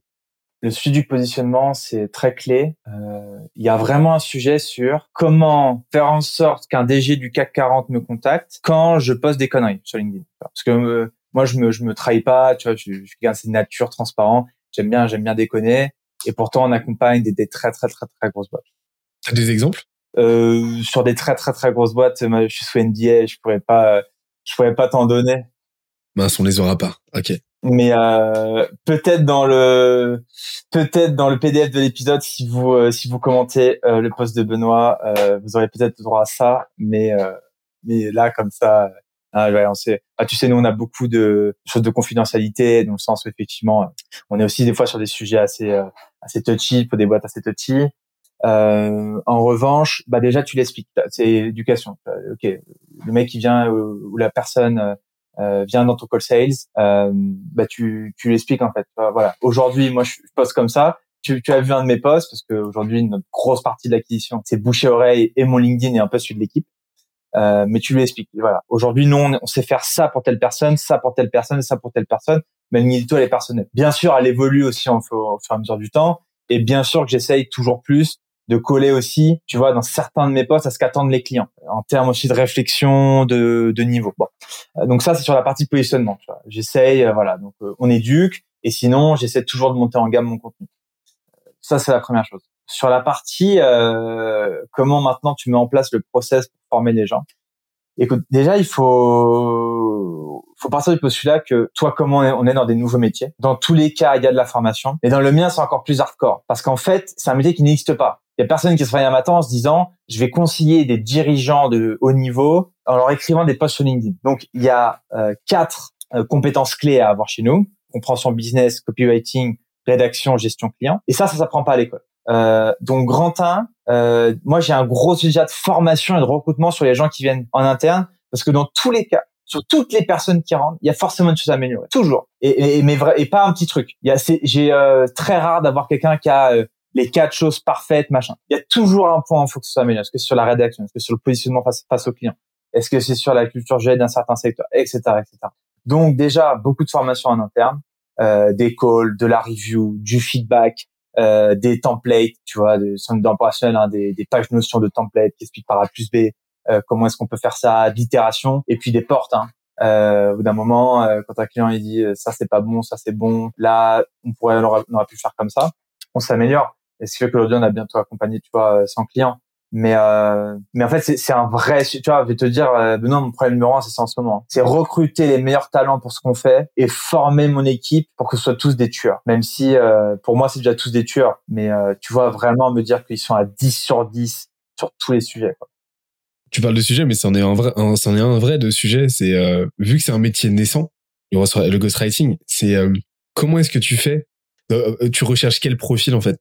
Eh ben c'est pas compliqué je ne recherche que des entrepreneurs. Euh, Mathéo, je, je, vais donner le profil de mes euh, de mon équipe, euh, de l'alternant à tout le monde. Euh, euh, mes trois CDI. Euh, Mathéo, euh, il a arrêté ses études à 18 ans, il a commencé à entreprendre, il s'est fait une culture de folie. Euh, il a toujours entrepris, il est chez nous. Guillaume, il a fait du free, il a toujours euh, bossé un peu en parallèle dans ses projets, il est chez nous. Là, on a Erina qui vient d'arriver, euh, elle était en free. Je vais chercher que des profils entrepreneurs, que des que des gens qui bossent en freelance, qui veulent qui ont déjà monté un truc. Euh, voilà. Et même les même tu vois mes alt parce que nous il y a il y a pas de du, du, stagiaire aussi. Enfin on en a rien à tu vois c'est tout le monde est euh, même niveau de responsabilité, d'intensité dans la boîte. Euh, D'ailleurs, on recrute. Hein, J'en profite, excuse-moi, Benoît, pour faire le, la petite dédie. Si vous voulez venir chez nous, avec grand plaisir, contactez Émilie sur LinkedIn mais tu vois même nos euh, tu vois euh, que ce soit Clem euh, Eva tout le monde a vraiment ce mindset là lancer des trucs. Et, euh, je pense que c'est la première étape parce que tu ne peux pas c'est très dur d'avoir des d'être bon sur tous les sujets quand t'as pas quand t'as pas entrepris toi-même dans le sens où tu es face à des des des, ouais, des dirigeantes des dirigeants leaders d'opinion qui ont entre 1 et 200 collaborateurs. Donc faut parler d'acquisition faut parler de management de recrutement de RSE de comment on se positionne par rapport à la politique de la boîte au truc et donc, il faut des gens qui, puissent comprendre ça, effectivement. Donc en fait, si je comprends bien, l'écriture en elle-même, l'aspect stylistique de l'écriture, finalement, c'est plus une fonctionnalité assez pas, pas, secondaire, mais dans la deuxième couche en fait des fonctionnalités. Vous, vous êtes, euh, vous, votre métier, c'est vraiment plutôt de de comprendre les dirigeants, de discuter avec eux, de comprendre et de morceler un petit peu leur leur thématique euh, et leurs pensées en post LinkedIn. Tu me demandais tout à l'heure, euh, c'est quoi le, le, le truc un peu différent que tu essaies de mettre en place ou le truc que tu as un peu en toi euh, qui, qui, est un peu différent? Euh, Bon, moi déjà, je suis quelqu'un de très standard, hein. je comme tout le monde, tu vois, j'essaie de faire des choses. Mais euh, notre métier, en fait, c'est ça, c'est de conseiller les gens. Et notre métier, c'est de les prendre par la main. Et c'est surtout de faire en sorte qu'on s'entende bien avec eux. Tu, moi, moi, mon job, c'est que les gens me kiffent. C'est vraiment mon, mon job, c'est que le DG d'un groupe de 700 personnes euh, se dise ok euh, ce mec-là, il sait de quoi il parle, il est sympa, j'ai envie d'avancer avec lui. Parce que et c'est pareil pour toute mon équipe. Mon job, c'est que mon équipe arrive. Aujourd'hui, on a des clients euh, qui sont dans, on est vraiment dans une relation de confiance. Tu vois. Des fois, je fais des trucs perso. Vraiment, tu vois, on est vraiment main dans la main pour la croissance de nos clients. Et c'est pas bullshit quand je dis ça. Tu vois, c'est c'est vraiment. Tu vois, des fois, on est sur des sujets, des sujets un peu tofu justement on va dans le perso, on rentre. Moi, j'ai des, des, des, trucs très privés avec mes, mes clientes, mes clients, et, euh, et on est vraiment des sparring partners, tu vois. et on est vraiment là pour les challenger, les faire avancer. Et la finalité, forcément, c'est le post LinkedIn. Après, voilà, c'est 10% de notre taf, mais c'est le 10% sur lequel on est jugé. Euh, parce qu'après, on va regarder les résultats, etc. Euh, mais euh, mais c'est ça notre job. C'est ça notre job, c'est de conseiller les gens et de faire en sorte que ça fit bien, qu'on se plug bien à leur process, etc., etc. J'allais te poser une question tout à l'heure, c'était le sujet de la rétention en fait et de l'activation client. Euh, c'est des termes un peu growth pour dire en gros euh, comment est-ce que tu fais en sorte que ton client bah il voit vite que le, il voit il, il, expérimente vite la valeur que tu lui as vendue que tu as promise et euh, et comment tu fais en sorte qu'il reste le plus longtemps possible parce que je me suis dit forcément il y a quand même une algorithmie euh, dans prépondérante dans dans le jeu des réseaux sociaux qui fait que bah tu peux toujours avoir des posts même avec la meilleure intention, la meilleure énergie, les meilleures compétences du monde qui vont flopper et ça fait partie du jeu en fait.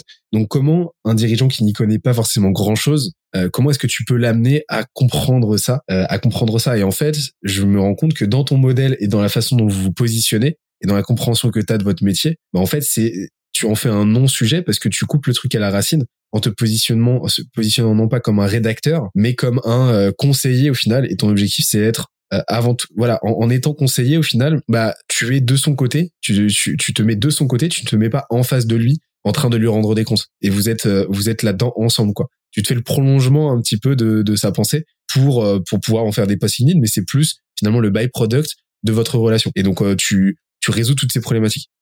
Tu l'as tu l'as très bien dit. Nous on éduque en fait dès le call sales et, et, et je refuse des deals chaque semaine. Mais vraiment, tu as pas bullshit machin. Non non. La semaine dernière, j'ai fait sauter un deal à euh, 2000 balles par mois, 2000 balles pour moi euh, par mois pour nous c'est c'est un beau contrat, tu vois. Euh, sur 3 6 mois, c'est un très beau contrat et je fais sauter parce qu'en face, on va pas être dans la co-construction, parce que euh, on s'attend à ce qu'on fasse de la magie, c'est pas ce qu'on fait, euh, parce que euh, on n'est pas dans cette relation de confiance, le fit n'est pas bien passé avec les équipes, ça va pas le faire.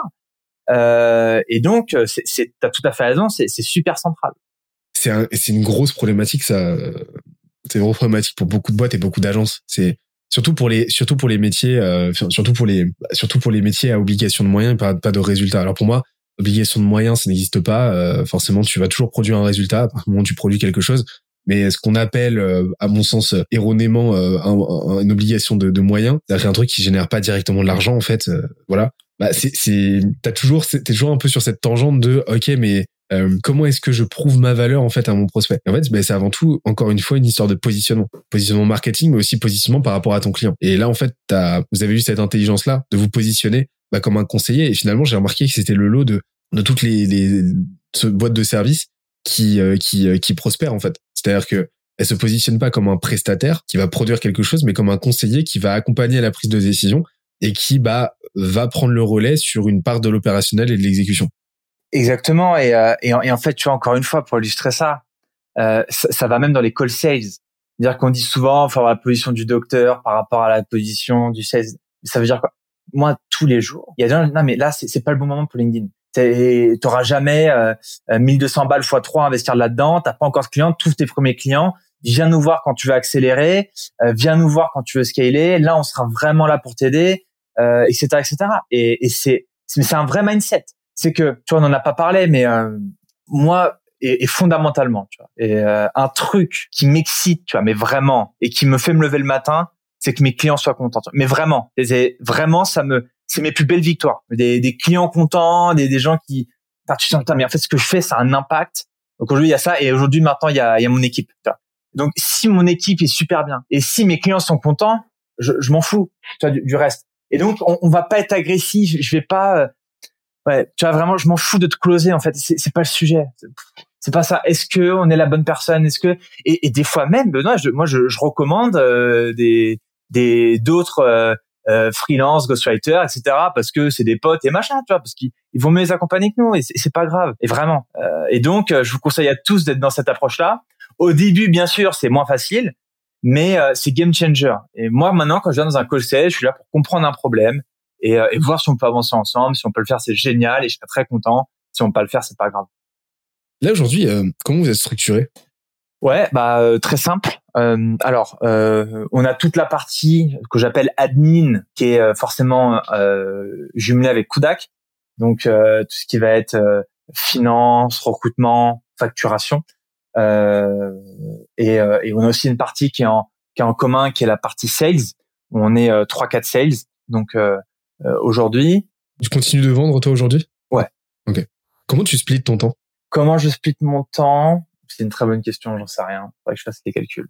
Très mal. c'est très mal. À la louche, à la grande louche. Ouais, très mal. à la louche. à la louche. je fais je fais 20% de mon temps sur les sales, euh, 50% de mon temps sur euh, des livrets pour des clients encore et euh, 30% de mon temps sur le reste. Structuration, management, euh, podcast avec Benoît, euh, post LinkedIn perso. Mais euh, merde, de quoi on parlait juste avant? J'ai oublié. On parlait de, de comment comment vous êtes structuré aujourd'hui. Ouais. Et donc aujourd'hui et donc après il y a les consultants. consultants, donc un pôle chacun a quand même cette spécialité. Parce que je veux aussi faire ça, je fais des profils très généralistes, mais euh, c'est mieux quand il y a deux ou trois spécialités. Donc j'essaie toujours d'aller chercher des gens qui vont être très forts dans un domaine. C'est, vraiment top pour nous. Et, euh, et après, j'ai aussi une partie euh, community management avec euh, Clem, Eva et, euh, et Julia qui vient d'arriver. Je sais pas si le podcast sera sorti, qui va arriver sur en fait euh, toute une partie en interne où nous aide sur la création de contenu, tu vas faire des carousels, euh, faire des newsletters, faire ce genre de choses, tu vois, pour nous en interne et gérer un peu le community management des clients. Donc aujourd'hui, voilà comment on est structuré. Et moi, je chapeaute le tout et de plus en plus, j'essaie de me sortir de l'opérationnel, mais euh, c'est chaud, c'est mon vrai sujet. Et comment est-ce que tu fais en sorte que euh, que tes euh, bah, que tes consultants continuent en compétences en continu Qu'est-ce que tu as mis en place? Ouais, plusieurs choses. Euh, très bonne question. Grand 1 chaque semaine, use case, analyse. Qu'est-ce qu'on aurait pu faire de mieux sur tel client euh, un stand-up par semaine le matin où on parle aussi de ça, de c'est quoi tes problèmes du moment, comment je peux t'aider, des fiches thématiques, notions, euh, une fiche de gestion client, une fiche d'une problématique qu'on a eue, euh, etc. Euh, et puis après du feedback. Euh, tu vois, mais c'est notre gros sujet, hein, Benoît. C'est le truc où il faut qu'on soit blindé, il faut que je structure les choses. je pense que très prochainement, le top, ce serait que je puisse euh, accompagner euh, euh, sur sur certains calls, tu vois, de, de temps en temps s'ils s'ils ont besoin. Mais après, ils sont ils sont très bons. Hein. moi, la, réponse que je vais te donner, c'est tu tu recrutes les bons et, tu les fais devenir très forts très vite en exécutant. Quoi. C'est pour ça que le recrutement, c'est la clé vraiment. c'est en agence. Donc vraiment, en fait, tu les fais passer à l'action le plus tôt possible et après tu les coaches quoi. Tout de suite. T'es pas en mode gros process de formation de malade. C'est vraiment t'y vas. Et... Je vais te dire tout en toute transparence. Grand 1, on n'a pas le temps. Grand 2, pour l'instant, on sait pas faire. J'ai pas le temps de passer un mois. C'est, t'arrives, tu nages. Et euh, si tu arrives à nager, c'est que t'es fait pour être chez nous. Et, euh, et mais dire que tout day one, t'as full responsabilité. Day one, euh, tu fais partie intégrante de la boîte et tu es avec le CEO et machin. Et, euh, et c'est que comme ça que tu peux vraiment savoir si les gens euh, ça va le faire, s'ils vont être forts, s'ils se sentent bien, si ça leur plaît aussi, tu vois. Euh, parce que ça aussi c'est important, c'est un nouveau métier, donc moi je veux que les gens se sentent bien et savoir si ça leur plaît. Et c'est vraiment le, seul moyen que j'ai trouvé. Pour l'instant on fait ça, peut-être que demain on aura un, truc un peu plus structuré niveau onboarding formation. Et, et, et tout à l'heure tu me parlais de euh, tes galères de recrutement, de management, etc., etc. Donc forcément, bah, c'est sur ces sujets que tu as le plus appris, j'imagine. C'est quoi tes gros apprentissages là euh, de ces de cette année euh, sur ces deux sujets? Vous cherchez pas à savoir pourquoi, vous créez une scorecard de recrutement. Alors qu'est-ce qu'une scorecard de recrutement? C'est tout simplement, j'ai un principe à la question. C'est bah, parce que c'est c'est plus en plus démocratisé et de mieux et, et tant mieux. Et mais euh, excuse-moi, je t'ai je t'ai. Et on, mais par contre, on parle assez peu et j'ai remarqué que chaque chaque recruteur a sa propre compréhension de la scorecard. Donc moi, ça m'intéresse grave de savoir comment toi tu tu as structuré la tienne. Ouais, alors alors c'est peut-être euh, c'est peut-être très mauvais hein, mais euh, pour l'instant écoute ça fonctionne pas mal et c'est ce qu'on a trouvé, c'est ce que j'ai trouvé. Moi c'est très simple. D'ailleurs si vous écoutez ce podcast vous, vous voulez postuler chez nous, si vous faites ça euh, vous aurez un très bon score. On la structure sur cinq points. Je mets et donc en fait un point par expertise plus un point pour le fit, genre euh, culture valeur. Donc en fait il y a un point euh, sur cinq sur fit, culture, valeur avec la boîte. Un point sur compréhension de LinkedIn, de l'algo, des forces en présence. Un point sur euh, comment rédiger un bon poste. Un point sur compréhension business, donc euh, culture G, machin. Un point sur gestion client. C'est aussi simple que ça. Et je pose des questions pour euh, savoir à peu près où on est la personne sur ce sujet. Et je mets un score sur 5. Et je fais après, je compare et je dis OK. Et, vraiment, ça, ça change la vie parce qu'en fait, vous pouvez. Alors bien sûr, il faut pas être obtus, ok? Sinon, c'est complètement débile. C'est pas oh euh, elle, elle a trois et demi, euh, lui, il a quatre, alors euh, je prends. Non, c'est pas comme ça. Mais ça vous donne une très bonne idée de statuer sur des profils. Par exemple, ma première ma première commence c'était une erreur. Euh, pas en parler plus que ça. J'ai déjà fait un post LinkedIn et, et voilà. Mais s'il y avait une scorecard claire, précise, nette, ça se serait pas passé en fait. On aurait évité euh, le, le, problème pour lui, pour nous, pour tout le monde. Et donc en fait, euh, score, faites une scorecard.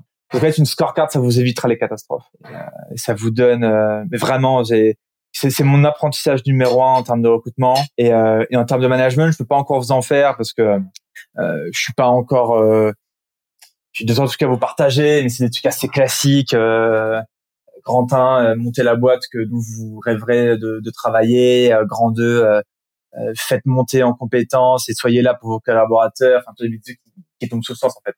Euh, Grand 3, euh, respectez vos valeurs et, euh, et privilégiez toujours les valeurs au-dessus de tout. Ça, c'est vraiment un truc. C'est moi, je fais zéro concession sur les valeurs. Je, je suis hardcore. C'est euh, s'il y a un truc qui est pas dans les valeurs, c'est je te le dis, je te le répète, et après, si ça continue, on a un problème. Et comment tu as défini ton système de valeurs? Est-ce que c'est un système déjà ou est-ce que c'est juste des valeurs comme ça qui cohabitent? Euh, En fait, je je c'est les mêmes, c'est les mêmes que, que Kudak pour une raison très simple.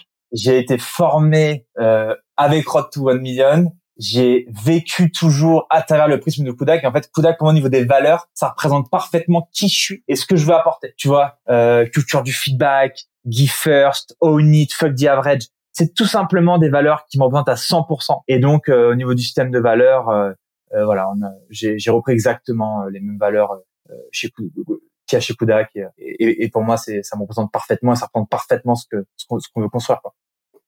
Ok, top. Et, et c'est c'est là qu'on on, voit on voit la capillarité entre entre entre toi et Théo au niveau bah, justement de, de l'énergie et et euh, au niveau de ce qui vous anime carrément. Et d'ailleurs, tu, tu parlais de Road to One Million euh, pour pour recontextualiser. En fait, c'est Théo euh, Théo Lyon qui avait fait une une série de vidéos où il documentait le, le développement de Kudak, donc de son agence, donc de votre agence au final, de 0 à 1 million d'euros de chiffre d'affaires annuel. C'est une, une, une c'était un format mensuel si je ne m'abuse sur sur sa chaîne YouTube qui est super intéressant parce que euh, tu as vraiment tout son retour d'expérience, tout son cheminement de pensée et tous ses apprentissages en fait. Là, il est vraiment dans pas seulement documenté, mais là c'est un peu le nec plus ultra de la documentation euh, entre de, de, de, documentation de documentation de parcours. Et euh, et, et, et c'est extrêmement euh, ouais c'est extrêmement instructif pour ce que j'en ai vu. Et là je crois qu'aujourd'hui non c'est ça il, il est de il, fait la même chose mais de 1 à 10 millions euh, où il veut scaler la boîte jusqu'à 10 millions quoi annuel. Et pourquoi je te dis ça? Parce que tu vois tout à l'heure je t'ai dit un truc je t'ai dit tu vois, il y a un truc qui m'a marqué, c'est une mauvaise journée pour moi. C'est un client pas content. C'est pas moi qui ai dit ça, c'est Greg, c'est Grégoire Gambato. Tu vois. Et ça, ça m'a. En fait, moi, j'ai grandi avec des valeurs de. Euh, euh je regardais, tu vois, Jordan avec Inexpugnable. Euh, tu vois, c'était la folie de midi. Euh, les vrais les vrais sages et j'ai j'ai grandi tu vois j'ai fait toute ma culture comme ça en fait donc quand ça ok qu'est-ce que je veux construire? C'était une évidence tu vois. et euh, et donc c'est vrai que un dernier truc aussi que je veux partager, que tu vois qui est vraiment important, je me suis rendu compte, c'est et, je le pense vraiment. Bah, je, je sais pas encore validé définitivement dans la théorie, mais je suis à peu près convaincu qu'un bon CEO, une bonne CEO, doit rester et être une un bon sales. Vraiment, c'est euh, une erreur qui est trop faite. Je, je, crois que les sales, il faut rester là, le plus longtemps possible. Tu penses perdurer dans euh, dans ton travail de vente pendant un moment? Ouais, ouais. Ça, va être quoi euh, le, le point de, de, de rupture euh, le, où, tu, où tu diras là, là c'est plus le moment, là, là la boîte a besoin de moi pour d'autres trucs Alors, tu vois, déjà aujourd'hui, euh, je gère plus qu'une partie de certains call sales. J'en gère peut-être euh, 10%, 20%, ok euh, Donc déjà, il y a un énorme... Je, voilà, ça fonctionne pas du temps en fonction de ce que tout le monde peut faire, de la dispo de mes sales, etc. Euh, moi, mon objectif actuellement, c'est de me détacher le maximum possible dans le, de l'opérationnel pour gagner du, du temps et, et, avoir du temps. Le point de rupture, je pense, où je pourrais plus gérer les sales, euh, mais c'est une très bonne question. J'en ai, je je peux pas répondre à cette question-là. Je me, je me rends pas compte. T'as 150K, 200K de MRR, j'en sais rien. Mais euh, de toute façon, je pense que ça, s'imposera à toi de toute manière à un moment. Mais mais la la mais mais la question que je me pose par extension, c'est comment comment vous procédez aujourd'hui commercialement? Euh, C'est quoi votre bah, votre stratégie au global et, et comment vous, comment vous menez vos, vos entretiens de vente? Vous avez une structure? Est-ce que tu as mis en place un playbook spécifique? Qu'est-ce que tu peux me dire sur la partie euh, sales? Ouais, super intéressant. Écoute, nous c'est très simple. Notre acquisition, elle se fait premièrement par deux choses. le bouche-oreille et LinkedIn, euh, donc mes postes personnels, les postes de l'équipe. Elle se fait aussi par des partenariats que j'ai créés, donc aussi on peut le mettre dans, dans du bouche-oreille. Et donc euh, on fout tout simplement un lien, un lien Calendly. Le call est pris, euh, on se fait la petite répartition entre nous, et ensuite euh, découverte. Donc c'est 45 minutes le call sales euh, de R1. Donc premier rendez-vous R1 45 minutes. Grosse découverte. Découverte faut au moins qu'elle dure 15 euh, bonnes minutes. 15, 20 minutes. Euh, L'idée, c'est que la personne en face de toi parle euh, au minimum autant que toi. Euh, donc, gros call de découverte. Et puis ensuite, euh, on prend, on prend si elle a toutes les questions, tout traité. Des fois, on, a des R1 de découverte qui durent même 40 minutes. mais ensuite, on lui prend tout simplement nos services, comment on fonctionne, et, et on avance. Aussi simplement que ça. S'il est un des intérêts de publier toujours sur LinkedIn, c'est que les gens savent ce que vous faites. ça, c'est assez incroyable. En fait, quand je présente euh, l'histoire, ce que je, je, je un peu, tu vois, Linker, Kodak, machin, pourquoi, comment. Bah, les gens le savent déjà, donc en fait, ils sont beaucoup plus dans la compréhension de ce qu'on fait. Et, euh, donc simplement call de découverte, présentation des euh, euh, de l'agence, des services. Euh, S'il y a besoin, R2, donc deuxième rendez-vous. Mais euh, la plupart du temps, euh, tu vois, aujourd'hui, on onboard entre entre deux et cinq clients par semaine, et, et ça fonctionne très bien pas mal, hein ouais, donc ouais, tu vois, donc en fait, tu vois, quelque chose de très euh, classique, hein. Découverte, présentation, ok, on avance, est-ce qu'on se donne un go, euh, voilà. Donc, et, ça dure combien de temps pour vrai 45 minutes. Mais c'est en un call, vous faites du one call close? On fait du one call close, sauf dans des cas particuliers. Où il y a, tu vois, par exemple, des fois, il y a besoin d'audit, des fois, c'est des sujets très gros, des fois, là, on commence à avoir des sujets, euh, des boîtes qui nous vendent, on aimerait structurer une stratégie Avengers, c'est nous. On est 50, on aimerait que les 25 euh, sales publient sur LinkedIn, on fait quoi? Bon, bah là, euh, on va prendre un deuxième call, préparer nous un peu le contenu, ce qu'on va leur partager comme comme insight et ce qu'on peut leur vendre, tu vois. Sinon, one close sales, beaucoup. Ok, ok. Et, ça, a dû être, ça dû être compliqué au début de, de réussir à, à mettre du monde, à, mettre, enfin, à, à, à, à, amener des sales à vendre quelque chose bah, d'aussi peu euh, euh, bah, d'aussi, peu démocratisé euh, en toute logique euh, que ce que vous vendez tu vois. C'est pour ça que euh, on l'a pas fait en fait. On a fait l'inverse. J'ai les gens aujourd'hui en sales sur linker ne sont que des gens qui ont fait la presta pour des clients qui l'ont déjà D'accord, fait et ça c'est game changer. Ah, tu m'étonnes. Parce que ça, c'est, tu sais que ça, c'est un vrai problème dans beaucoup, beaucoup de, de, de, de boîtes et on a, on a le même problème chez Skilesia. Hmm. Euh, c'est que, bah, un nouveau sales qui, qui arrive, en gros, il y a toujours un laps de temps euh, parce que quand tu vends de la prestation intellectuelle et que t'es pas directement concerné et que t'as pas expérimenté, il y a énormément, tu vois, de, de barrières potentielles qui euh, te séparent de la pleine compréhension du produit, du problème que ça résout et de la valeur que ça apporte. Et nous, on a, on a vraiment ce, ce on a vraiment ce problème là, euh, ce problème là qui est que les, les sales ont du mal à comprendre euh, pleinement, voilà, ce que le produit euh, génère en fait. Ouais, bien sûr. Génère concrètement. Et, et ça c'est un truc euh, et ça c'est un truc euh, qui je sais est commun à énormément de boîtes et c'est pas que pas, pas que dans le service hein, dans, dans du SaaS etc. Pourquoi? Parce que déjà c'est pas l'ICP, c'est pas le c'est pas l'audience cible. En plus de ça parce qu'ils l'ont pas testé tout simplement. Et, et, et donc toi effectivement, enfin je comprends que ce soit game changer. Ah, c'est ça. Et, et, en plus, on est à un niveau d'interlocuteur où 80% du temps, c'est la CEO, le CEO. Donc en fait, si l'interlocuteur déjà au niveau sales a pas une compréhension de ce qu'on fait, on est mort dans le game. Mais vraiment, euh, parce qu'il faut des références au secteur, parce qu'il faut des, des références entrepreneuriales, parce que euh, dès le call 16, on va dire ah oui, donc toi, t'aimes beaucoup les postes de Benoît, et ben écoute euh, Benoît, tu vois, on c'est vrai que je le connais bien, il fonctionne comme ça, c'est ok, donc c'est plus ce type de poste que t'aimes. Et si t'as pas la connaissance, c'est fini, t'es terminé. Euh. Et, et, et c'est quoi les, vos indicateurs de sur la partie maintenant delivery? C'est quoi vos indicateurs de, de performance? Euh, Comment comment est-ce que euh, enfin comment est-ce que vous mesurez la satisfaction client? Euh, Comment est-ce que vous mesurez ouais, Qu'est-ce que vous traquez et comment? La rétention, c'est le c'est le seul moyen objectif et c'est la c'est la seule KPI vraiment honnête pour traquer ça. Tu vois. En fait, c'est quoi la Comment est-ce que tu sais si les si tes clients sont contents bah, Est-ce qu'ils est qu restent en fait? Et est-ce que quand tu leur demandes, quand tu leur envoies un questionnaire à NPS sur 5, est-ce qu'ils mettent 4, 5 ou quoi? C'est pour moi la seule manière. Ok. Et donc c'est vous envoyez NPS, donc ça c'est le premier proxy? Pour l'instant, on le fait pas encore ça. Pour l'instant, c'est moi, c'est encore artisanal. Pour l'instant, c'est moi qui shoot un message de temps en temps. Hello, la prestation sur 5, pourquoi, comment, explique-moi, qu'est-ce qu'on peut faire de mieux, etc. D'accord. Euh, parce que tu vois, on a aujourd'hui 45 clients, donc euh, je les connais à peu près tous. Enfin, en vrai, non, je, me fais mentir moi-même. Là, je commence à, mais ça reste. on peut encore le faire comme ça. On va très prochainement l'industrialiser, envoyer une pièce et checker ça. Mais tu vois, c'est pareil je peux très bien mettre 4 sur une presta et en fait euh, me barrer parce que j'étais pas content de tel ou tel point. Et en fait, euh, c'est tu vois, c'est pas on se à nous-mêmes, tu vois. J'aime bien Oni, tu vois. Prenons l'ownership du truc et disons OK, le seul moyen de savoir si les clients sont contents, c'est que quand ils partent, c'est pour une raison euh, qu'on puisse se dire OK, on n'aurait pas pu faire autrement. Vraiment, tu vois. Et, et ce qui reste chez nous c'est pour ça que le NPS c'est vraiment un c'est vraiment un proxy plus qu'autre chose quoi. Mmh. Et, et, souvent je comprends pas tu vois, je comprends pas pourquoi les gens le, NPS est formulé en mode euh, en gros sur 10 quelles sont les choses que vous nous recommandiez? Donc on est dans l'hypothétique d'une recommandation. Pour moi le vrai NPS c'est de demander aux gens est-ce que vous est-ce que vous nous avez déjà recommandé? Ah mais bien sûr et euh, non mais bien sûr et puis euh, nous l'INPS tu vois qu'on aurait c'est euh, euh, est-ce que vous nous recommandez les yeux fermés sans hésiter tu vois, Ça, c'est un INPS. Là, t'es euh, là, là, t'es dans le vrai. Est-ce que vous avez déjà recommandé? Voilà, euh, comme tu l'as dit. Mais il faut pas se voiler la face. Euh. honnêtement, moi, si je shootais un truc, ça serait ouais, ça. Est-ce que vous avez déjà recommandé Ça, c'est c'est parfait pour moi. Parce que là, là au moins, là, tu quantifies une action qui s'est déjà passée. Et là, tu peux directement poser la, poser la question de OK, bah pourquoi vous nous avez pas recommandé? Et là, tu construis quoi.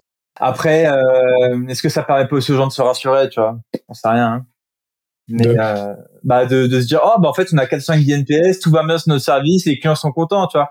Euh, oui mais moi je peux pas te dire que les clients sont contents parce que machin euh, mais non regarde ta rétention est-ce que les clients restent bah déjà déjà t'as hum, t'as d'énormes biais méthodologiques euh, parce que tu vas avoir euh, voilà. T'as fait un peu de stats? J'ai fait un peu j'en ai pas alors moi j'en ai jamais fait euh, j'ai un profil L moi tu vois j'ai pas fait de stats mais par contre euh, j'ai j'ai une compréhension euh, je pense avoir une compréhension logique en tout cas mmh. de ce qui se passe. T'as un énorme biais méthodologique c'est-à-dire que tu vas tu vas avoir systématiquement une frange de ta population de la enfin une frange de ton audience qui va répondre à ton questionnaire qui n'est pas une photographie représentative de l'intégralité de ton audience parce que tu vas avoir forcément déjà un petit pourcentage et donc c'est pas nécessairement statistiquement représentatif. Et donc le NPS, je trouve, euh, je le trouve, et, et a fortiori pour des produits euh, euh, avec une grosse base utilisateur, pour moi c'est très très vite casse-gueule, tel que c'est présenté, tu vois, avec le avec le, le sur 10 là, etc parce que euh, bah déjà tu vas forcément euh, t'adresser à des gens quelqu'un qui n'aime pas ton produit bah il va partir il, va partir avant soit tu vas lui poser le euh, soit tu vas lui poser la question trop tôt donc il répondra pas ou alors il répondra mais de façon hasardeuse quoi tu vas donner un œuf parce que l'onboarding était cool mais ça ça ça n'a absolument aucune indication sur est-ce que tu vas recommander ou pas. C'est juste une photographie de ta satisfaction à l'instant T. Ou alors, tu vas bah, l'utilisateur est juste à pas kiffer ton produit. En fait, il s'est déjà barré avant même que tu lui poses la question.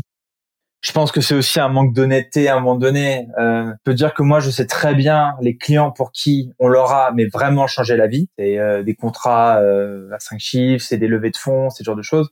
Et je sais très bien les clients, on a fait de la merde et je peux dire pourquoi et pourquoi on le refera pas, tu vois. Mais euh, ouais, toujours se focus sur. Euh, ça peut être une bonne punchline de poste, ça l'objectif vs le proxy ou je sais pas. Mais euh, non, mais tout à fait aligné avec toi. Ouais. Mais j'aime bien le fait que là aujourd'hui, il y a de plus en plus de boîtes qui se comptent, qui, tu sais, on commence à faire le distinguo entre input et output. C'est-à-dire qu'aujourd'hui, je vois qu'il y a de plus en plus de, de, de, boîtes et je trouve ça très très bien, qui se concentrent plus, qui ne fixent plus comme objectif des objectifs d'output. C'est-à-dire, bah, on va générer tant de chiffre d'affaires ou on va euh, choper tant de trafic sur notre site, mais qui se, qui réfléchissent à, ok, quelles actions on doit mettre en place on va se concentrer. Genre, la métrique, c'est ça ok, on, on, cherche à générer tant de clics sur notre site. Ok, bon bah combien d'articles de blog euh, optimisés on doit euh, on doit produire euh, Combien de euh, combien d'euros on doit dépenser en pub et ainsi de suite. Et je trouve ça beaucoup plus ça en fait. D'habitude, je parle pas autant dans les podcasts. Mais c'est bien, c'est cool. C'est c'est plus euh, c'est c'est la discussion. c'est la discussion. Et tu parlais des erreurs tout à l'heure, que du fait forcément on en fait tous. Hein. Mais c'est quoi, toi, les plus grosses erreurs là? Les erreurs, les erreurs que vous avez faites euh, avec des clients ou quoi, vous-même, les erreurs d'entrepreneur que toi t'as faites, qui t'ont le plus appris cette année, les plus grosses claques et les plus didactiques. Hmm. Bon, grand 1 en recrutement. Euh, grand 1 en recrutement parce qu'une erreur de recrutement, on s'en rend pas compte en fait, mais c'est c'est vraiment et je dis, trop vraiment dans ce poste d'ailleurs, dans ce, dans ce podcast, euh, c'est euh, des dizaines de milliers d'euros de perdus pour tout ce que ça implique. C'est et c'est des et c'est énormément de malheur et de tu vois de d'impact sur ma santé. je, je, vais pas je vais pas faire pleurer hein, mais euh, dans mon premier recrutement, j'en ai pas dormi, j'en ai été malade. Euh, c'est en tout cas c'est hardcore. Euh, ça, a été euh, on a dû prendre des décisions très rapidement et ça ça se chiffre ça, ça se chiffre pas en fait sur euh, l'impact euh, sur la boîte, sur moi, sur le le business, sur sur la personne, tu vois, ça se chiffre pas. Donc vraiment, le recrutement, c'est c'est juste la clé dans nos métiers d'agence de service, parce qu'on on est là pour euh, apporter des cerveaux. Donc ça, c'est la première chose. Vraiment le recrutement où là, ouais, tu vois, je n'ai pas dormi. Euh, ensuite sur la gestion du temps, et c'est une connerie que je suis encore en train de faire, et je te jure, je suis en train d'essayer de la résoudre. Euh, j'ai pendant beaucoup trop de temps euh, subi mon emploi du temps et euh, subi mon temps, et ça, il faut vraiment éviter parce que vous, vous pouvez pas tenir, c'est impossible. C'est, euh, ça sert à rien, vous n'allez pas avoir de bonheur. Donc juste quand même de, profiter de l'aventure et que ce soit cool.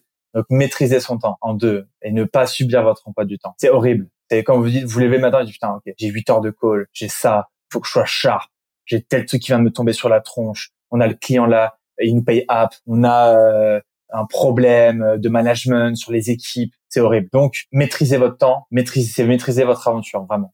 Donc grand 1 recrutement, grand 2 maîtrise du temps, euh, parce qu'après ça a des conséquences très graves hein, de ne pas maîtriser son temps. Et grand 3, euh, écoute, c'est tout ce que j'ai en tête.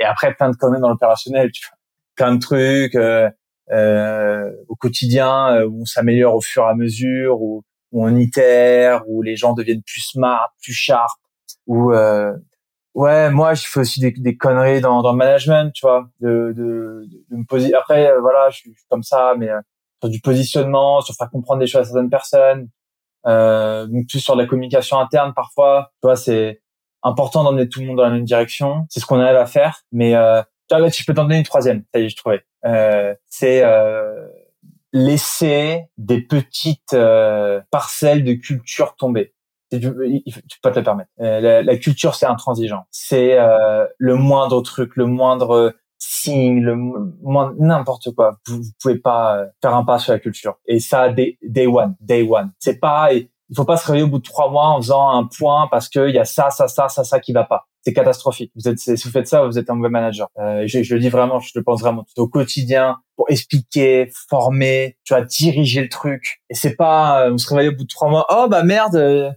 j'ai telle personne qui est plus dans la culture de la boîte, il faut que je fasse quelque chose. Et donc ça, c'est aussi une erreur euh, que j'ai corrigée, je pense, à titre personnel. C'est quoi des signes indicateurs de, selon toi, euh, d'un, d'un effritement de ta culture, du, quotidien? Vous prenez vos valeurs, vous leur euh, accordez trois, quatre choses. Si ces choses-là sont faites l'exact inverse, c'est qu'il y a un problème. Je vais donner un exemple très simple. Nous, dans nos valeurs, c'est own it. Du stagiaire au CEO, tout le monde prend l'ownership, la responsabilité. Chez Kodak, c'est pareil. On prend responsabilité, personne se cache. Si les gens commencent à trouver des excuses, c'est pas bon. Il faut, ça, c'est pas possible. Parce que moi, je ne cherche pas jamais des excuses, tu vois. Donc, tu vois, des exemples très simples comme ça, hein. Euh, give first. Euh, donc, ça va être, euh, tu vois, on a vraiment une culture du partage et de faire progresser les autres. C'est, euh, euh, quelqu'un qui va être moins dispo ou alors qui va qui va être moins dans le partage avec l'équipe, qui va être plus individuel. Euh, c'est ok, mais ça peut pas, euh, ça peut pas être tout le temps comme ça et ça peut pas caractériser la personne, tu vois, parce que c'est pas nos valeurs, tu vois. Nos valeurs, c'est de monter une équipe ensemble, de partir dans un bateau à l'aventure et on verra bien, tu vois. Euh, et, et, tout ça sont des petits signaux faibles. Euh, et puis dans l'opérationnel, euh, c'est simple, hein, c'est un truc qui est pas fait, un truc qui est mal fait, un truc où on n'a pas mis 100% de ce qu'on avait. Tout ça sont des signaux où dès, le, dès les premiers signes, pour moi, il faut il faut faire en sorte que, que ça se passe plus. Et, et là, tu as, déjà eu des événements comme ça? Ouais, bah tout, tout ce que je te dis là, c'est euh, c'est c'est du vécu euh, sur les derniers mois. Hein. C'est du vécu? Ouais, tout, tout, tout là, là, je te je te partage. Euh, on est de toute façon, on, est que deux là.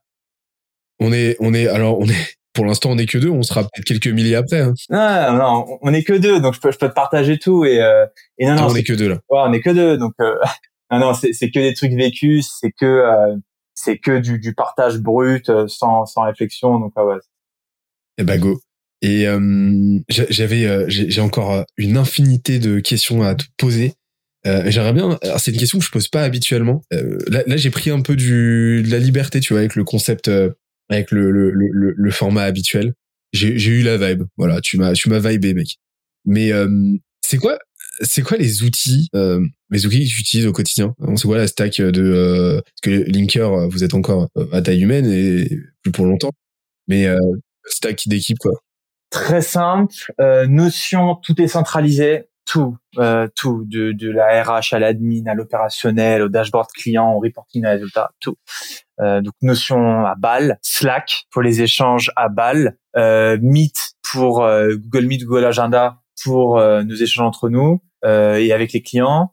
Euh, on correcteur Merci App et Antidote que je recommande. Ah, j'imagine que c'est vital pour vous. ah bah ah bah là c'est sûr. Euh, dédicace à Perfect Post, euh, masterpiece de euh, incroyable. Ouais, masterpiece de la team Perfect Post pour LinkedIn. Pour nous c'est game changer hein, les gars. Euh, sur la ligne de flottaison, donc gros GG par rapport à ça.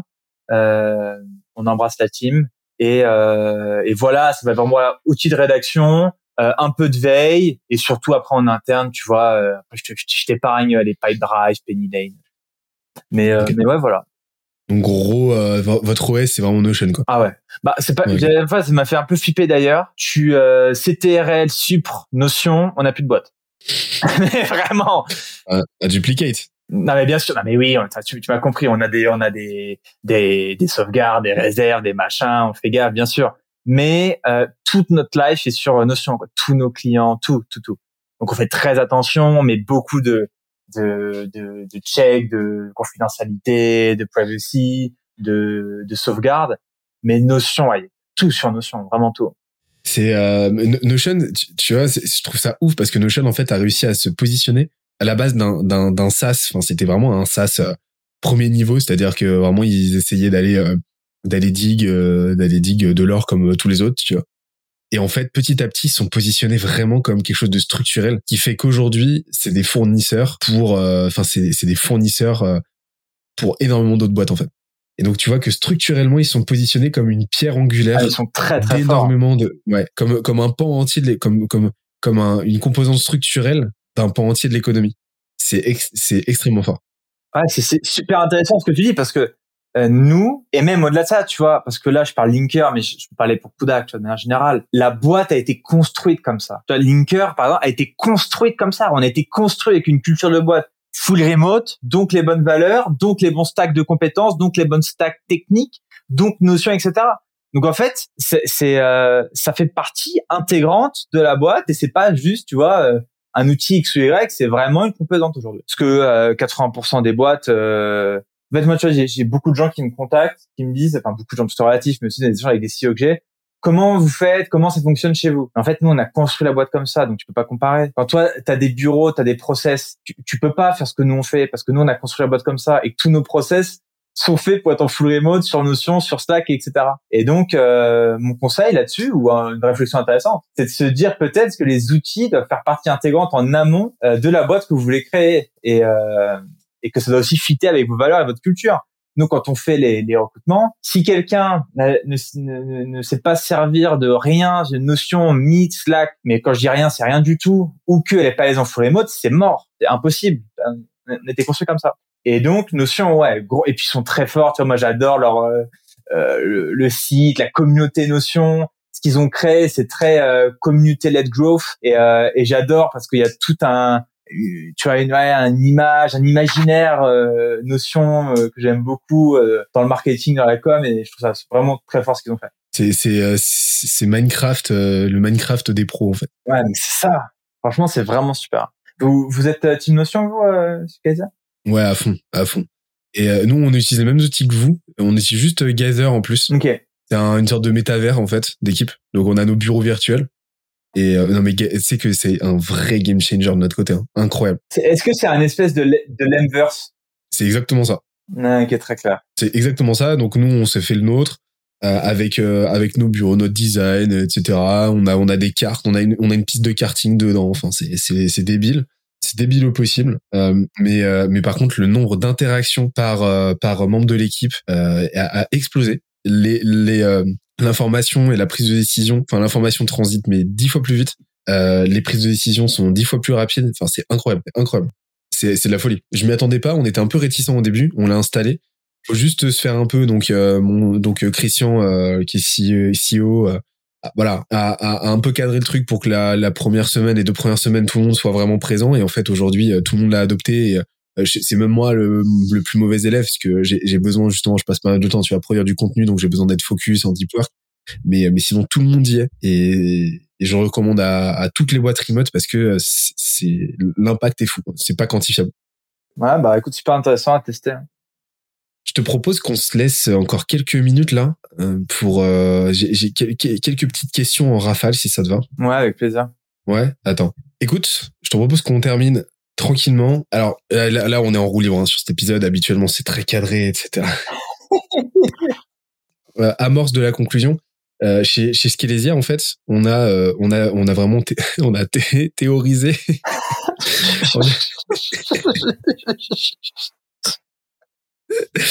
on a théorisé, ouais, ouais, bah, voilà, on se refait pas, hein. mais on a, on a, non, mais on a, on a mis en place une méthode qui nous permet de comprendre. Mais par contre, ça marche super bien qui nous permet de, euh, de comprendre vraiment comment une boîte grossit. Et t'as trois phases, t'as la traction, le momentum et la viabilité.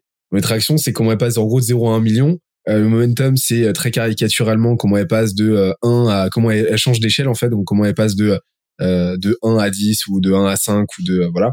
Et après viabilité, c'est comment elle va se consolider d'un point de vue financier et comment elle va aller chercher de nouveaux relais de croissance. Donc soit encore une fois changer d'échelle. Donc comment est-ce qu'elle va rajouter un zéro ou deux zéros à son chiffre d'affaires? Comment est-ce qu'elle va commencer à en racheter d'autres? Donc soit une, soit soit en gros un scale, un hyperscale euh, euh, endogène, soit un hyperscale exogène où elle va aller commencer à aspirer un petit peu d'autres acteurs. Donc là, on parle de diversification, de fusion-acquisition et tout.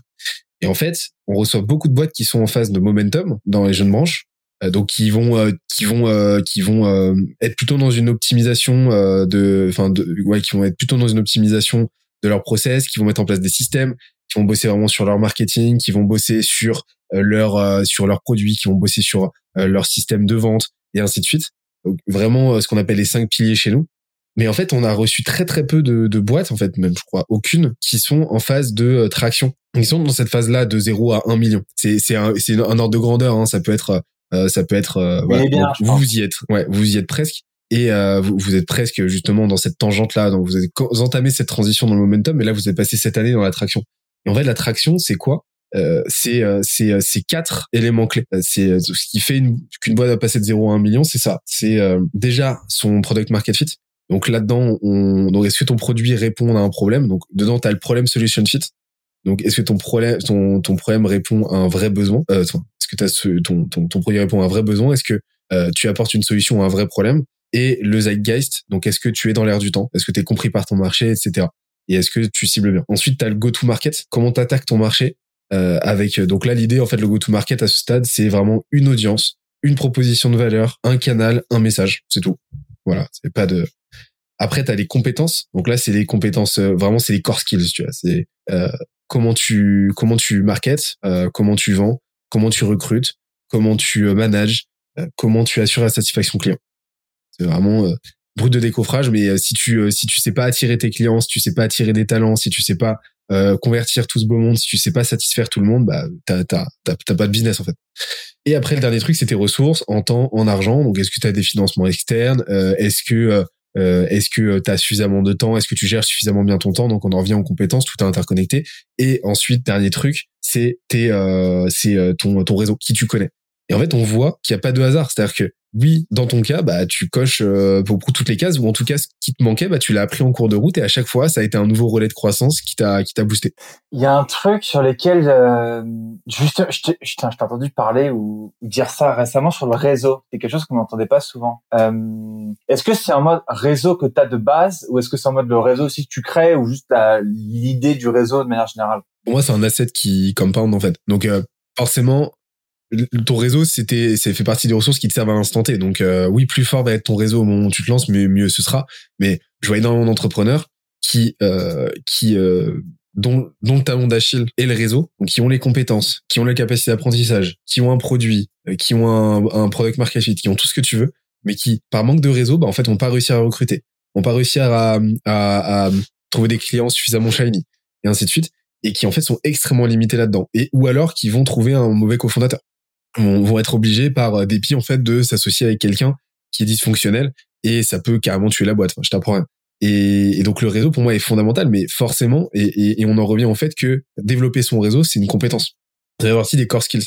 Donc savoir t'entourer. Et, c'est là où on voit que bah finalement les entrepreneurs, un entrepreneur qui a une forte traction directe, soit quelqu'un qui sait apprendre très très vite, très très tôt et, et très facilement en fait, qui a vraiment cette compétence là de l'apprentissage, ou alors bah quelqu'un qui a déjà ces compétences, euh, ces compétences, qui les a déjà développées et qui a déjà des ressources. Donc soit quelqu'un qui a déjà un gros patrimoine, soit quelqu'un qui a un gros réseau, soit quelqu'un qui euh, euh, soit quelqu'un qui a euh, énormément de temps, genre c'est un retraité. mais euh, en étudiant. Mais, mais, voilà, mais tu vois, c'est pour ça que être étudiant, pour, enfin entreprendre quand on est étudiant, c'est un gros avantage. Ah, c'est le meilleur moment. Vous avez rien à perdre, vous gagnez 300 balles par mois que en distribuant des tracts et en donnant des cours d'anglais. Donc euh, vous avez tout à gagner. Et en plus, tu es des, tu es dans cette plasticité là cérébrale du fait que bah ça fait t'es es encore dans cette euh, habitude d'apprentissage constant. T'es es, habitué à être abreuvé euh, de, de savoir parce que t'es étudiant en fait. Et donc t'as cette plasticité cérébrale encore qui fait que tu peux apprendre d'autant plus facilement. T'as encore rien de sclérosé dans ta tête, donc il y a plein d'avantages. Mais mais ce que j'adore, c'est que bah, avec Linker, tu illustres parfaitement ce modèle. En fait. euh, ouais, bah écoute, euh, c'est vrai que euh, maintenant que tu me dis, c'est vrai que après, les, tu vois, les, les, les, les, petites cases, elles sont pas cochées de base, elles se cochent en fait au fur et à mesure. Et, euh, et je pense qu'au début, il n'y avait aucune case de cocher d'ailleurs. Et, euh, et c'est vrai qu'en tout cas, c'est un très bon modèle. Tu avais le temps, tu avais quand même des compétences, tu avais une capacité d'apprentissage, etc., qui était quand même assez énervé. Et donc, euh, et petit à petit, tu les coches. Et c'est là que tu te rends compte que c'est algorithmique. À chaque fois que tu coches une case, bim, en fait, c'est comme si tu passais au niveau suivant. Mmh. Et euh, tu, tu stacks, en fait. Et à chaque fois, bah, les croissances de ta boîte, si tu refais un peu la rétrospective, tu peux voir que chaque nouveau pic de croissance, tu vas le corréler à une case que tu as cochée. Mais du coup, euh, ouais, ouais, écoute, super intéressant. Euh, c'est vrai que c'est, il y a, y a, un point quand même intéressant de théoriser les choses, c'est que ça te permet de prendre du recul sur certains trucs. Donc ça, c'est cool. Euh, et du coup, hâte de passer à, à l'étape d'après. Hein. Exactement. Eh ben, écoute, je, je te propose qu'on termine tranquillement avec des questions un petit peu random, un petit peu à l'arrache, que je récupère de cet été. Euh, cet été, on avait fait une un, un, un, interformat, on va dire une intersaison. Summer vibe. Exactement, exactement. Où Théo est placé. Je suis un de tes auditeurs les plus assidus, euh, que crois-tu? Ah, allez, ça me fait très plaisir. Et donc, je te propose d'aller faire un petit tour de roue euh, de la chance, malchance. J'ai tout mélangé. Ah, bouillant, bouillant, bouillant, bouillant. Bah, allez, c'est prêt. Ça tourne, ça tourne, ça tourne. Je sais pas du tout sur quoi ça va tomber. Ça peut être vraiment de la connerie totale ou ça peut être euh, quelque chose d'un peu sérieux. Donc là, ça ralentit, ça ralentit. Ah oui. Quelle est ta plus grande fierté entrepreneuriale, Mathieu? Euh, et ben ma plus grande fierté entrepreneuriale, alors déjà elle évolue, elle change au fur et à mesure du temps. Je crois qu'elle est tombée la semaine dernière.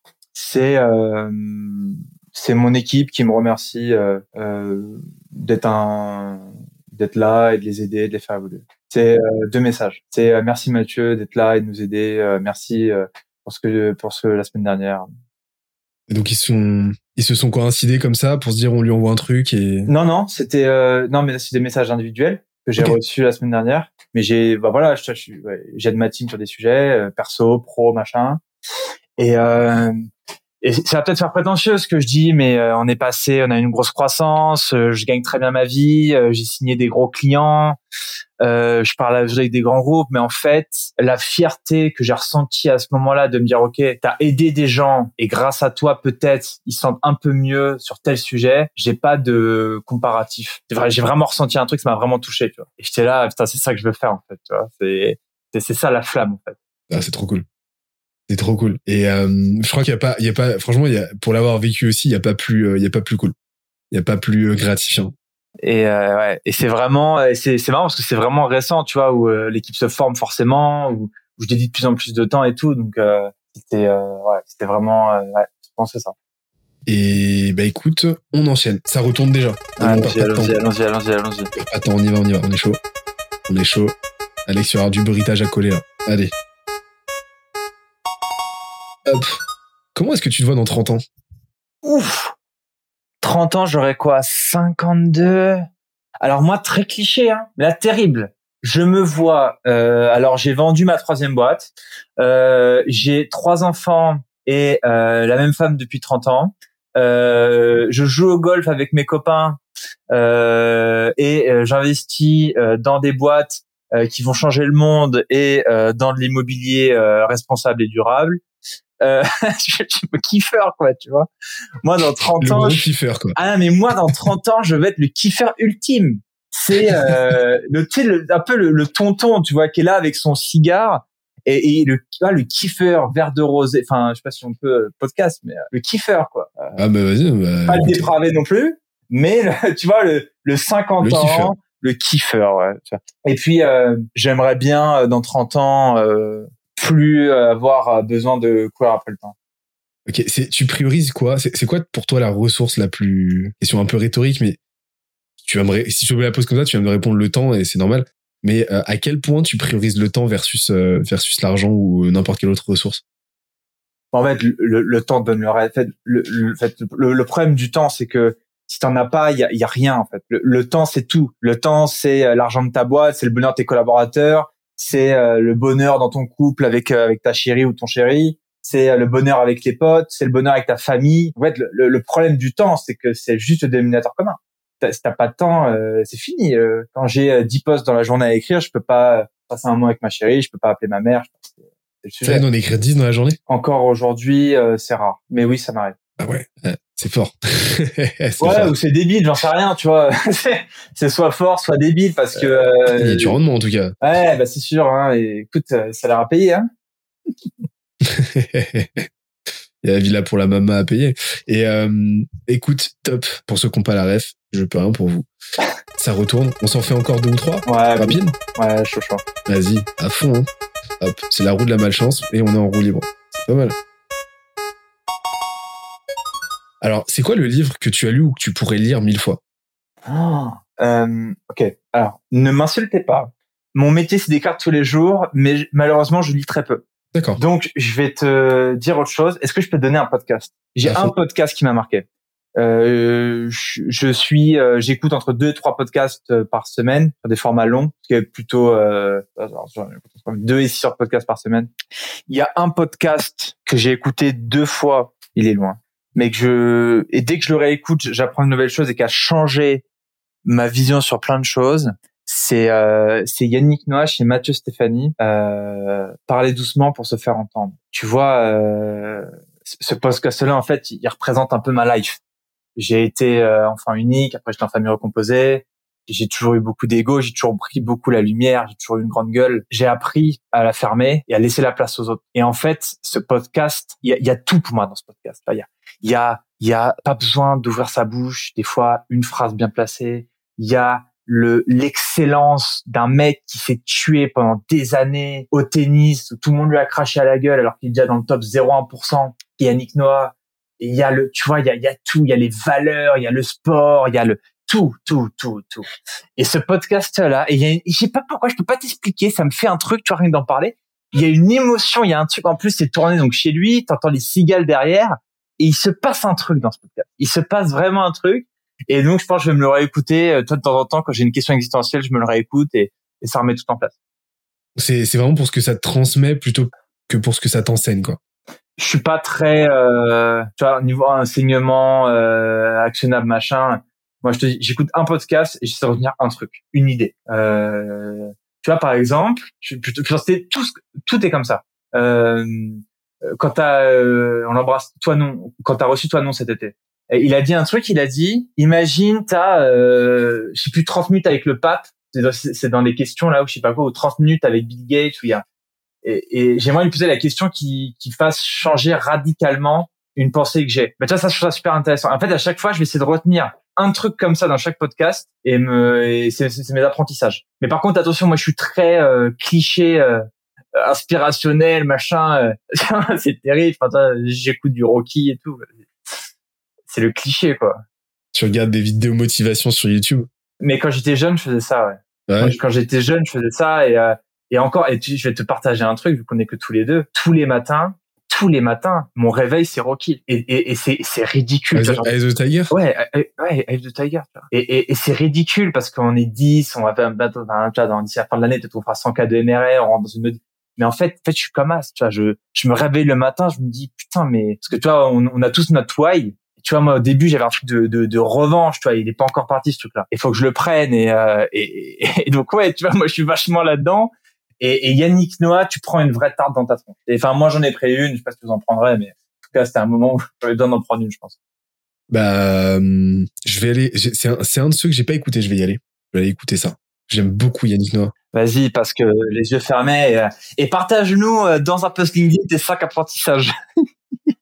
Euh, je vais théoriser, euh, je vais théoriser le, Non, mais je c'est vais théoriser énorme. Yannick Noah. Le mec, tu vois, juste, le mec a quand même été euh, vainqueur de Roland Garros, joueur pro de tennis, chanteur, c'est, membre d'ONG, ça n'a aucun sens. Le mec, tu, tu regardes sa vie, c'est, incroyable, tu vois. Et il est là, il kiffe, il est tranquille, il est, il est, au, il est au Cameroun, il est machin, folie. Mais c'est le, c'est le Schwarzenegger français, en fait. Et euh, je sais pas, ouais, mais franchement, euh, en fait, moi j'aime bien prendre des, des grosses claques dans la tronche. euh, et, euh, et voilà. Et je vous recommande Yannick Noah chez sais, j'ai fait une très, j'ai, j'ai fait une, une vanne un peu perchée que je sais, que je crois que t'as pas entendu. J'espère que les gens qui l'ont entendu euh, ne, euh, ne me prendront pas au sérieux. J'ai dit que c'était un très très bon handballeur. Donc, euh, j'espère que. J'ai, j'ai, j'ai... Parce qu'il est rang non, non, non. Je, je sais que c'est un très très bon cycliste. euh, Voilà. Ouais. Euh... J'ai pas compris. On est reparti sur ces belles paroles. On s'en fait encore une petite, je crois. Et allez, go. J'espère qu'elle va être bien, bien débile celle-là, par contre. Alors. Ça tourne, ça ralentit. Et oh, écoute, eh, j'aime beaucoup. Je pense qu'on peut, on va pouvoir terminer là-dessus. La synthèse, vraiment la synthèse. Ouais. T'aurais pu la, j'aurais pu la poser au tout début, mais là je trouve que ça a bien que ça finisse à la fin. euh, Tu vois, maintenant qu'on s'est dit tout ça, Euh, est-ce que tu peux me raconter ton histoire en 60 secondes top chrono? Je vais mettre un timer. Ouais. Tu me dis le top. Je te dis le top, Même en, en 10 secondes, hein. J'espère que t'es chaud. C'est quoi? Même en 10 secondes, je peux te la faire. Tu veux la faire en 10 secondes On attend. Ouais, je peux te la faire en 10 secondes. Vas-y, 10 secondes. Tu l'as bossé ou? Non, non, non. Tu, tu me dis quand je peux y aller. Je te mets, je te mets 12 secondes comme ça, t'as le temps de prendre ta respiration. Allez. Mon histoire, c'est l'histoire juste euh, d'un mec random qui faisait des choses random, euh, qui a toujours voulu croire en ses rêves et qui se donne les moyens de les, de les atteindre. Wow. C'est euh, juste ça. Et c'est juste le message, euh, tu vois, euh, que si je peux, euh, voilà, aider quelqu'un, inspirer quelqu'un ou que quelqu'un se lance, bah, je serais très heureux et euh, c'est juste ça le message. Écoute, je pense que là, ce serait de, de mauvais ton de, de renquiller sur une autre question. Mais c'est euh, meilleure façon de finir un épisode ever, donc euh, trop bien. Ouais, bah Et bouillant. je te remercie. Ouais, je te remercie, merci. Benoît, c'était la folie. C'était génial. Je, je pense que je vais te recevoir pour l'intersaison prochaine sur la, la winter vibe ou la, la spring vibe, je sais Au pas. ski, je sais pas quoi. quand ce sera l'intersaison. Ski. mais et, carrément. Mais obligé, je te reçois pour l'intersaison avec les formats un petit peu plus euh, gaulerie. C'était déjà un, c'était déjà un format un peu hors série en soi, donc euh, trop cool d'avoir pu partager ce moment avec toi. Ouais, c'était vraiment top. Et, et je sais pas ce qu'on peut te souhaiter avec euh, avec Linker pour euh, l'année qui vient. Écoute, euh, comme on dit chez nous, euh, du bonheur, du scale et du MRR. Hein. C'est Picardie. c'est ça, tu vois. non, mais écoute, merci beaucoup, c'était vraiment génial. Et euh, je te dis à la prochaine. Et ben à la prochaine, il y en aura une. Ouais, ciao, bonne à très vite. Salut à tous. Merci. À la semaine prochaine. Ciao. J'espère que l'épisode t'a plu autant que ça nous a plu de l'enregistrer et de le produire. Si c'est le cas, oublie pas de nous laisser une petite note et euh, de le faire tourner autour de toi. Ça nous aide énormément à faire connaître le podcast, à nous faire connaître et à prêcher la bonne parole d'une croissance saine, durable et rapide. En attendant le prochain épisode, on se donne rendez-vous sur scalesia.co, S-C-A-L-E-Z-I-A.co où tu découvriras des cours, des vidéos et des lives en libre accès pour t'aider à faire décoller ta boîte comme jamais. C'est notre promesse, c'est ça qu'on aime faire et on va continuer de le faire. On se dit à très vite. Bye bye.